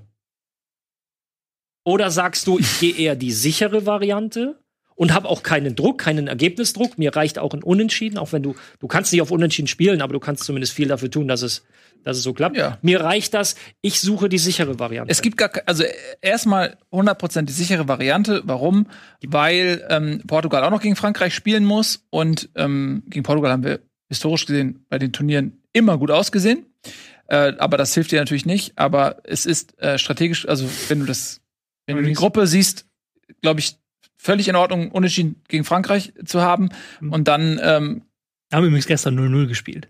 äh, Was? Frankreich, war Portugal. kein gutes Spiel. Nee. Die haben tatsächlich 0-0. ja, aber das war Ja. auch für die jetzt, glaube ich, ähm, nicht Aber war wirklich. nur gerade witzig. Das Ja, ja, äh, Pflichtspielatmosphäre. Deswegen ähm, bin ich völlig einverstanden mit, mit der defensiven Taktik und es gibt immer die Möglichkeit, dass auch mal einer durchkommt. Und jetzt kommt Und man 1-0 gewinnt. ich noch mal ein weiterer Aspekt, den wir vielleicht beachten sollten, wenn wir so aufstellen. Wenn wir es schaffen, Frankreich wirklich lange Zeit so zu beschäftigen. A, wie können wir wechseln, um vielleicht noch mal mehr Tempo reinzubringen? Und B, und das ist halt auch derbe wichtig, denkt an die WM 2014, Standards. Müsst ihr jetzt eure Standardvarianten uns ausdenken, oder Nein, was? Standardvarianten nicht. Aber wie viele Ja. Eckentore, allein Eckentore Ja, waren es, glaube gut, ich, während des Turniers fünf? Ja, gut, aber da haben wir ja gut aufgestellt mit, äh, wen haben wir jetzt? Süle, Ginter, ich hätte noch Rüdiger bei mir drin. Äh, Nico, du meldest dich schon wieder. Ich hab dich hier. Ich habe nur eine Frage, ähm, äh, wie ihr das seht. Ich habe das Gefühl, dass gerade gegen so eine Mannschaft wie Frankreich, vor allen Dingen in der Defensive, in der letzten Reihe, die, dieses 1 gegen 1 Mismatch, das ja offenkundig da vorhanden ist, dass man das so gut wie möglich doppeln müsste. Ja, Weil am Ende des Tages Ball durchtragen bis dahin ist eigentlich die größte Sorge, oder? Und deswegen bin ich ja nicht auch bei der defensiven Variante. Aber wie würdest du denn dieses Mismatch auffangen können? Durch ständiges Doppeln? der Mismatch Position, kannst du, oder? Mismatch, wenn du, wenn du ein individuelles Miss Mismatch hast, darum geht's dir ja, äh, kann, äh, Kanté Mhm. sag ich schon, Mbappé gegen wen auch immer, im 1 gegen 1. Ja, Äh, kannst du es nur Ja. auflösen, indem du mehr Personal hinstellst. Oder deine Sechser dahin bringst. die- Oder also im Ja. Prinzip musst du immer wieder ähm, Abwehrdreiecke hinstellen. Nur mal zur Erklärung, wenn wir jetzt schon mal dabei sind, ich, ich Ja, ist super. was, was das bedeutet. Cool. Wenn wir jetzt einfach mal sagen, passt das so? Ja, wir Ja. haben hier ein Abwehrdreieck, so. Was bedeutet das? Mbappé, ich mach mal Mercedes-Benz, Mbappé kommt hier mit dem Ball auf Klostermann zu. Ja. Ginter schiebt rüber, sichert Klostermann ab und Kimmich in dem Fall kommt hier hin und dann hast du dieses, das meine ich mit Abwehrdreieck. Sollte Klostermann das 1 gegen 1 auf Außen verlieren, kann er hier.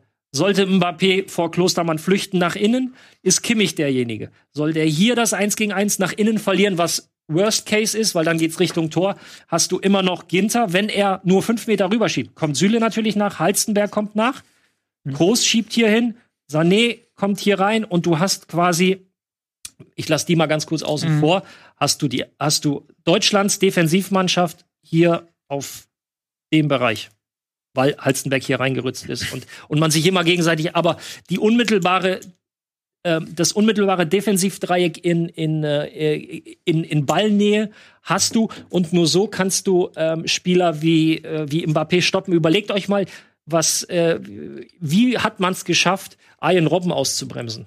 Äh. Nur, in nur indem du wirklich schon quasi die Räume, in die er potenziell hinläufst, zumachst. Das bindet natürlich Personal. Und das ist ja zum Beispiel das, das, das große Ding von, von Pep Guardiola bei Man City gewesen. Er hat sich außen so brutal starke Spieler hingestellt, dass jede Mannschaft wusste, den können wir nicht im 1 gegen 1 lassen, sondern da müssen wir durchschieben. Was bedeutet das für die andere Seite? Die andere Seite ist frei. Diagonalball, Mhm. bis die rübergeschoben sind, war es erstmal ein 1 gegen 1, durchgesetzt, Ball Quertor. Und da, Darauf Ja. fußt die Spiel, oder nicht nur darauf, aber das ist eine der Säulen von, von Pep Guardiolas Fußballidee. Und wenn du halt auch wenn du über diese Diagonalbälle sprichst, das ist ja auch eine Sache, die Paul äh, Pogba auch unglaublich gut äh, beherrscht. Und wenn du dann im, äh, in deinem System relativ hoch stehst oder auch früh presst und äh, Pogba kriegt irgend, ähm, naja, durchaus vielleicht sogar schon in der eigenen Hälfte irgendwie noch im Mittelfeld den Ball und er spielt einen schönen hohen Diagonalball auf dem HP, der dann einfach abgeht und hat ein bisschen Wiese vor, vor, vor sich. Ich glaube, das geht nach hinten los. Aber- Wobei die Süle und Rüdiger macht es nicht langsamer, als sie sind. Die, Nein, die sind laufen schnell, bei aber die- 35 km bestimmt drauf. Die, ich weiß, dass beide sehr schnell sind, aber die sind nicht so schnell wie Mbappé. Ja. Aber siehst du jetzt, was, wie, wie unheimlich komplex und tiefgehend und wie viel durchgespielt wird und du für alles, so könnte es klappen, so könnte es nicht klappen und so müssten wir, aber wenn wir das machen, haben wir das. Und letztendlich ist dann deine Aufgabe aus all dem, und das ist nur ein Bruchteil dessen, was auf natürlich gegen einen Gegner wie Frankreich beachtet werden muss, muss bist du dann derjenige, der letztendlich, weil wir sind dann fein raus, wir sagen, er hat's entschieden, sagen muss, okay, wir machen es so mit dem Personal, weil ich glaube, dass das sind ja alles Eventualitäten. Wenn er gefeuert wird, werden wir aber auch gefeuert dann. Ja, nicht immer. Wenn, du- wenn du clever Ja, gut, bist als aber Bruder, habt die- bist du da schon durch. Ja, und ihr habt die Chance, dass einer von euch beiden dann Triple mit Bayern gewinnt. Oder so. Aber ich werde ja Ähm, nicht gefeuert. All diese Eventualitäten. Und jetzt musst du für dich den Weg finden, wo du sagst, okay, davon bin ich überzeugt. Weil ich sehe, diese kleine Stellschraube sehe ich eher für uns und deswegen will ich das für mich nutzen. So, und jetzt haben wir das so, finde ich, schön zurück äh, äh, herausgearbeitet. Vielen Dank euch beiden, dass ihr hier, nämlich dafür seid ihr ja da, dass ihr hier mit Kompetenz. Was? Warum schüttelst du den Kopf? Das mache ich völlig ernst. Da waren einige sehr interessante Informationen bei. Äh, Ich habe auf jeden Fall was gelernt. Ähm, und jetzt würde Aber ich wie gerne. spielen wir denn jetzt? Ne, haben wir jetzt ich habe ja mein aber, System ja schon gesagt. Wir spielen so, wie ich das gesagt habe, von Anfang an. Also das, was ihr gesagt habt, war schön zu hören, aber es bist ändert jetzt- nichts. Äh, Das ist ähm, jetzt so ein bisschen wie der Bankräuber, der halt quasi die Pistole herangehalten hat an, die, an den Verkäufer und dann nachher sagt, ja, vielen Dank, Sie haben ja nett kooperiert hier mit mir. So freiwillig, das finde ich ja schön, dass Sie das Also gemacht ganz haben. kurz, du warst beim 5-3-2. Ja, Der, ja ich aber glaube, fünf ich wollte gerne einmal noch, bevor ich jetzt gleich überleite zu einem ähm, Punkt, der genau dann darauf basiert, einmal noch, kannst du schnell machen, aber deine Mannschaftsaufstellung einfach. Hatte ich ja gerade gesagt. Also meine Mannschaft Ach so. ist ja, hatte ich, ich Aber hatte ja vom hast du genau Personal- selber gesagt, Fünferkette hatte ich hier ganz Aber vorne am vom. Personal auch? Ja, Fünferkette hatte ich am Anfang gesagt und dann im Mittelfeld äh, Kimmich, Goretzka, Gündogan Ja. und vorne drin Reus Werner. Oder, oder, oder Gnabry Werner oder Sané Werner. Also Werner plus eins. Aber ohne Groß. Ohne Kroos Wer von euch, wer von euch teilt groß mit, dass er nicht mehr Teil der Europameisterschaft Ich ruf ihn an. Ist? Okay, alles Du klar. könntest das damit, ich habe es jetzt ohne Groß gemacht, weil du könntest es mit Groß machen, da musst du aber noch ein bisschen ein paar Sachen beachten. Weil Groß geht halt immer von seinem Raum in der Mitte nach links. Diesen Move macht er von Real Madrid, den macht er auch der Nationalmannschaft. Dann bräuchtest du auf links wiederum einen Außenstürmer als Außenverteidiger, der halt beides kann. Da musst du halt dann mal irgendwie Reus oder Nabri oder Brandt ins Gewissen nehmen. Und damit du halt da wirklich noch die Attacking Power hast. Und dann brauchst du halt im Mittelfeld dann wieder ein bisschen was anderes, ummodelliertes, damit du halt eben diese Läufe machst. Ähm, dann lass uns Achso, mal. Entschuldigung übrigens an alle Podcast-Hörer. ähm, ihr müsst euch einfach denken, was wir hier aufgemalt haben. Ja, ähm, Fällt mir gerade ein. dass- Entschuldigung, dass auch liebe- Podcast liebe Hörer Podcast-Zuhörer. und Hörerinnen, ja. Lasst uns mal jetzt anhand dessen, was ihr jetzt so toll rausgearbeitet habt, ähm, schauen, inwiefern Müller, Hummels und Boateng für diese Überlegungen ein Bonus wären auf das Personal, was Löw derzeit beruft. Oder kommen wir zu dem Schluss, sie sind in diesem System, die wir jetzt besprochen haben, gar nicht so wertvoll wie vielleicht in ihren Vereinen, wo ja insbesondere Müller, aber auch Boateng, den schon viele abgeschrieben hatten, ähm, eine fantastische Saison gespielt hat. Ähm, oder ist das jetzt wiederum, und das wäre dann die Anschlussfrage, auch wieder eine strategische Überlegung Löws, der die Europameisterschaft vielleicht eher als Vorbereitungsturnier für die Weltmeisterschaft ansieht und möchte eben den jungen Leuten diese Turnierhärte, diese Erfahrung auch mitgeben, weil er glaubt, dass äh, spätestens 2021, äh, 20, nee, warte mal, wann ist es? Im Winter Jetzt- 2021, ne? Jetzt wälzt das doch nicht Ja. auf Löw ab. Du musst das entscheiden. Ja, ich habe ja auch schon eine Entscheidung getroffen. Ich möchte gerne eure Expertenmeinung und gerne auch Nico ähm, dazu noch hören. Experten und Nico. Fang mal an, Nico. Seien wir ehrlich, Nico, wir beide schwimmen leider nicht ähm, in Das denselben tiefen Gewässern der Ja, Taktik das wie die beiden. Ich, ja, also sagen wir so, also als, als Ralle angefangen hat mit den Dreiecken, habe ich mich an meine Fußballerkarriere zurückerinnert, als unser Trainer auch am angefangen hat, Dreieck zu malen. Ähm, Und die dann ganz schnell gemocht. wieder weggemacht hat, oder? Ja, weil, weil unsere, weil unsere äh, Viererkette, die gerade gelernt hatte, Viererkette zu spielen, dann nicht mehr ganz verstanden hat, was der Trainer von ihm wollte. Das war aber ein bisschen erschreckend. Ähm, aber wie, die Frage nochmal, du meinst, wie die drei damit ähm, äh, einwirken könnten. Und das finde ich halt, also ich denke die ganze Zeit darüber nach, dass gerade in so einem Spiel wie ähm, gegen Frankreich und Portugal dann doch Erfahrungen ein wichtiger Faktor sind. Und ich glaube, die Abgezocktheit von einem dann, und das ist der entscheidende Faktor, fitten und eine gute Saison gespielten Hummels oder Boateng genauso wichtig sind wie ein Müller, der, glaube ich, auch in der Lage ist, gerade im Rahmen der Nationalmannschaft das Gefüge äh, zu tragen, das halt ähm, aus, aus vielen guten Talenten dann auch eine Einheit wird, sind beides Faktoren, die man nicht unterschätzen dürfte. Aber ähm, man darf auch nie den Fehler machen und deswegen bin ich da vorsichtig mit der Aussage, dass eben, was du schon gesagt hast, dass es vielleicht auch so eine Übergangsphase ist, die nicht nur äh, sechs Monate dauert, sondern vielleicht auch drei Jahre. Natürlich auch irgendwann der Punkt kommt, wo die einfach nicht mehr können. Und je länger du auf Müller, Boateng und, und, und, und, und Hummels und so zurückgreifst, äh, desto schwerer wird es für die, die danach kommen. Dann fängst du ja trotzdem an Tag Null an, dass die sich quasi aufbauen müssen. Ja. Und deshalb wäre ich, glaube ich, also ich könnte ich nachvollziehen, wenn es sportlich dadurch zwar schlechter wird, aber alle drei dann trotzdem nicht Europameisterschaft spielen.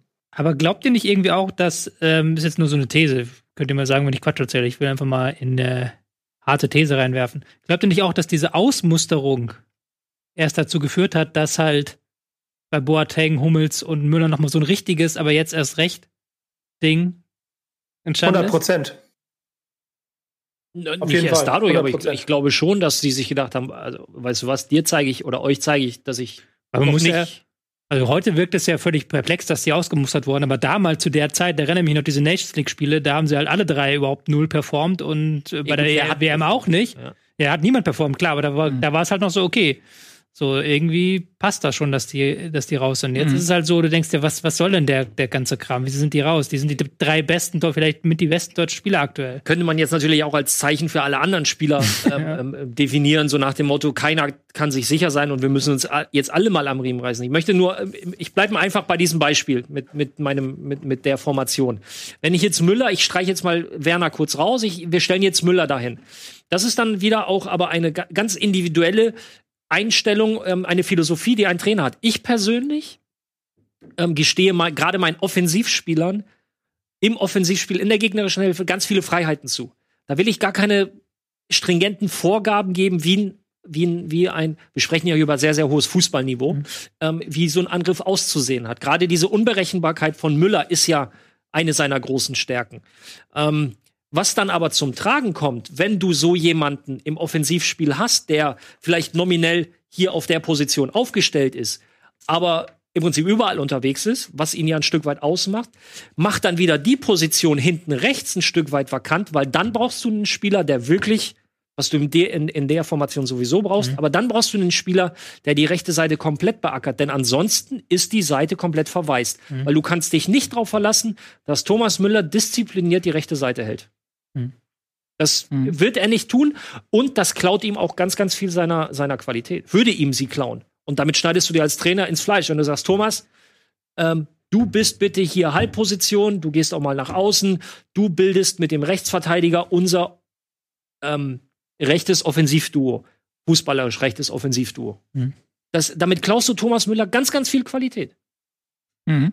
Funktioniert Thomas Müller? Ich meine, jeder Spieler funktioniert mit einem Stürmer wie Lewandowski besser, weil sich natürlich auch die Abwehrspieler massiv äh, darauf konzentrieren müssen, ihn unter Kontrolle zu bringen, was natürlich auch Müller dann, ähm, der gerne auch da drumherum wieselt und die Räume nimmt, natürlich für ihn auch sehr vorteilhaft ist. Würde der in der Nationalmannschaft, selbst wenn er positionsgetreu spielen würde, wie bei den Bayern, würde der, würde das überhaupt so funktionieren, weil wir keinen Stürmer haben, aller Lewandowski? Stand jetzt? Tatsächlich? Weiß ich nicht hypothetisch. Das ist eine spannende Frage, weil du natürlich, du hast natürlich diverse Stärken, die Müller mitbringt mit seiner unorthodoxen Positionsfindung, aber auch mit seinem Spiel im Gegenball. Das ist ja jetzt auch nochmal ein wichtiger Faktor geworden. Das, da würde ich ihn halt gerne sehen. Aber es stimmt schon, da fehlt halt schon ein bisschen der Abnehmer für, für diese Bälle, beziehungsweise der Spieler, dem er Räume öffnet, dem er zuarbeiten kann. Und ja. Gegen den Ball mache ich mir bei Müller aber keine, keine sorgen, weil er gegen den Ball sehr diszipliniert spielt. Mhm. Also was den nicht nur den Einsatz, sondern auch die Disziplin, das ist, das hat nichts mit mit dem Freigeist zu tun, den er mit Ball hat. Jetzt ist aber die die groteske Antwort auf deine Frage ist ja eigentlich, ja, dann können wir Thomas Müller nicht nominieren, weil jemand anderes fehlt. Also es liegt ja da nicht an ja. Thomas Müller, sondern es liegt daran, dass das drumherum nicht passt. Was ja auch schon wieder eigentlich grotesk ist, finde ich. Na, es ist ja, ich weiß, was du meinst, aber da sind wir wieder bei der Frage, ey, du hast 22 Spieler, die du mitnehmen kannst, elf stehen auf dem Platz und du musst eben versuchen, sagen wir mal so, den höchstmöglichen Wert zu erreichen ähm, durch elf Spieler, die sich aber wiederum gegenseitig beeinflussen. Also es ist keine lineare Rechnung, ja. sondern äh, dadurch, dass sich die einzelnen Faktoren gegenseitig verändern, ähm, kannst du eben zu dem Schluss kommen, dass eventuell sogar der beste Spieler irgendwie, wenn er spielt, die Mannschaft weniger gut macht, als wenn er nicht spielt. So absurd das klingt. Aber so ist es, kann es ja theoretisch auch sein. Ähm, und daher. Ähm, Der gute alte Trainerspruch, ich suche nicht die elf Besten, sondern die beste Elf. naja, es ist ja, ab, also ist ja abgedroschen, aber so ist es ja vielleicht auch. Kann ja durchaus so sein. Ähm, von daher ist ja die Frage berechtigt, ob ein Thomas Müller, der bei den Bayern hervorragend funktioniert, eben auch in der Nationalmannschaft ähm, so funktionieren würde. Und äh, dann ist eben die Frage, wenn du Müller und ähm, Hummels und Boateng nicht mitnimmst als Stammspieler, dann macht es vielleicht auch nicht so viel Sinn, sie irgendwie äh, als Ersatzspieler mitzunehmen. Äh, Nico, du wolltest noch was sagen?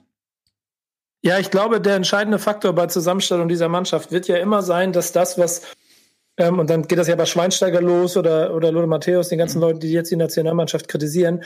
Wer sind eigentlich so diese Identifikationspunkte für außen, aber auch für innen in der Mannschaft. Und ich glaube, das ist gerade das größte Problem, dass die sich erst noch finden müssen und dass ein dass du keinen keinen Innenverteidiger hast, der im Moment so vorangeht, dass die ganze Mannschaft sich an ihm festhält und dass es mit Kimmich äh, irgendwo im Mittelfeld jemanden gibt, der zwar jetzt auf dem Weg dahin ist, aber auch noch nicht ganz an dem Punkt, dass eine ganze Mannschaft hinter ihm herrennt und wir im Sturm auch niemanden haben, der so dafür steht, dass man sich im Offensivbereich sich keine Sorgen macht. Also ich finde in, und genau Achso, entschuldige. Und genau dafür, nee, letzter Satz nur. Und dafür, genau dafür stehen halt die Leute, von denen wir da jetzt gerade reden. Und die, die Frage würde ich zumindest dahingehend beantworten, dass wir im Mittelfeldzentrum, unabhängig davon, ob defensiv oder offensiv, finde ich, richtig, richtig gute Spieler zur Verfügung haben. Ja, und Zum Teil fast ja. zu viele, weil du halt das Problem hast, was mit Gündogan, was mit Groß. Ne? Ja. Du kannst ja nicht sechs zentrale Mittelfeldspieler aufstellen. Und wir haben auch noch nicht über Ausbildung. Harvards ist nicht einmal genannt worden, Bitte? übrigens. Ja, Harvards, Harvards ja, ist nicht einmal genannt worden. Die, die Ausbotung von ähm, Hummels und Boateng und Müller hat ja auch eben den Hintergrund, dass man anderen Spielern eine Chance geben wollte, in diese Rollen reinzuwachsen. Das ist, wird ja auch immer wieder von Löw so gesagt. Ganz genau. Hatte bis jetzt noch niemand so 100% geschafft. Ja, das ist tatsächlich auch wahr. Mhm. Ähm, wollen wir mal schauen. Ihr Lieben, ähm, was wir jetzt schauen wollen, sind äh, unsere, ich nenne sie es Golden Boys, sie haben sich verdient. Ähm, sie bekommen jetzt äh, beim Game Talk die Möglichkeit, ähm, diesem Namen auch alle Ehre zu machen. Das ist ja ein großer, strahlender Name, den sie sich da selbst gegeben haben. ähm, und äh, danach haben wir heute um 20.30 Uhr nochmal eine Runde Geo Battle live mit äh, Lasilas und ich glaube, Ben ist dabei und ich glaube, ich bin auch dabei. ähm, danach gibt's eine frische Folge After Dark. Also euer Montagabend ist ein fantastischer. Viel Spaß dabei. Vielen lieben Dank fürs Zusehen und wir sehen uns dann in der nächsten Woche am Montag natürlich wieder mit der Bundesliga. Tschüss und auf Wiedersehen.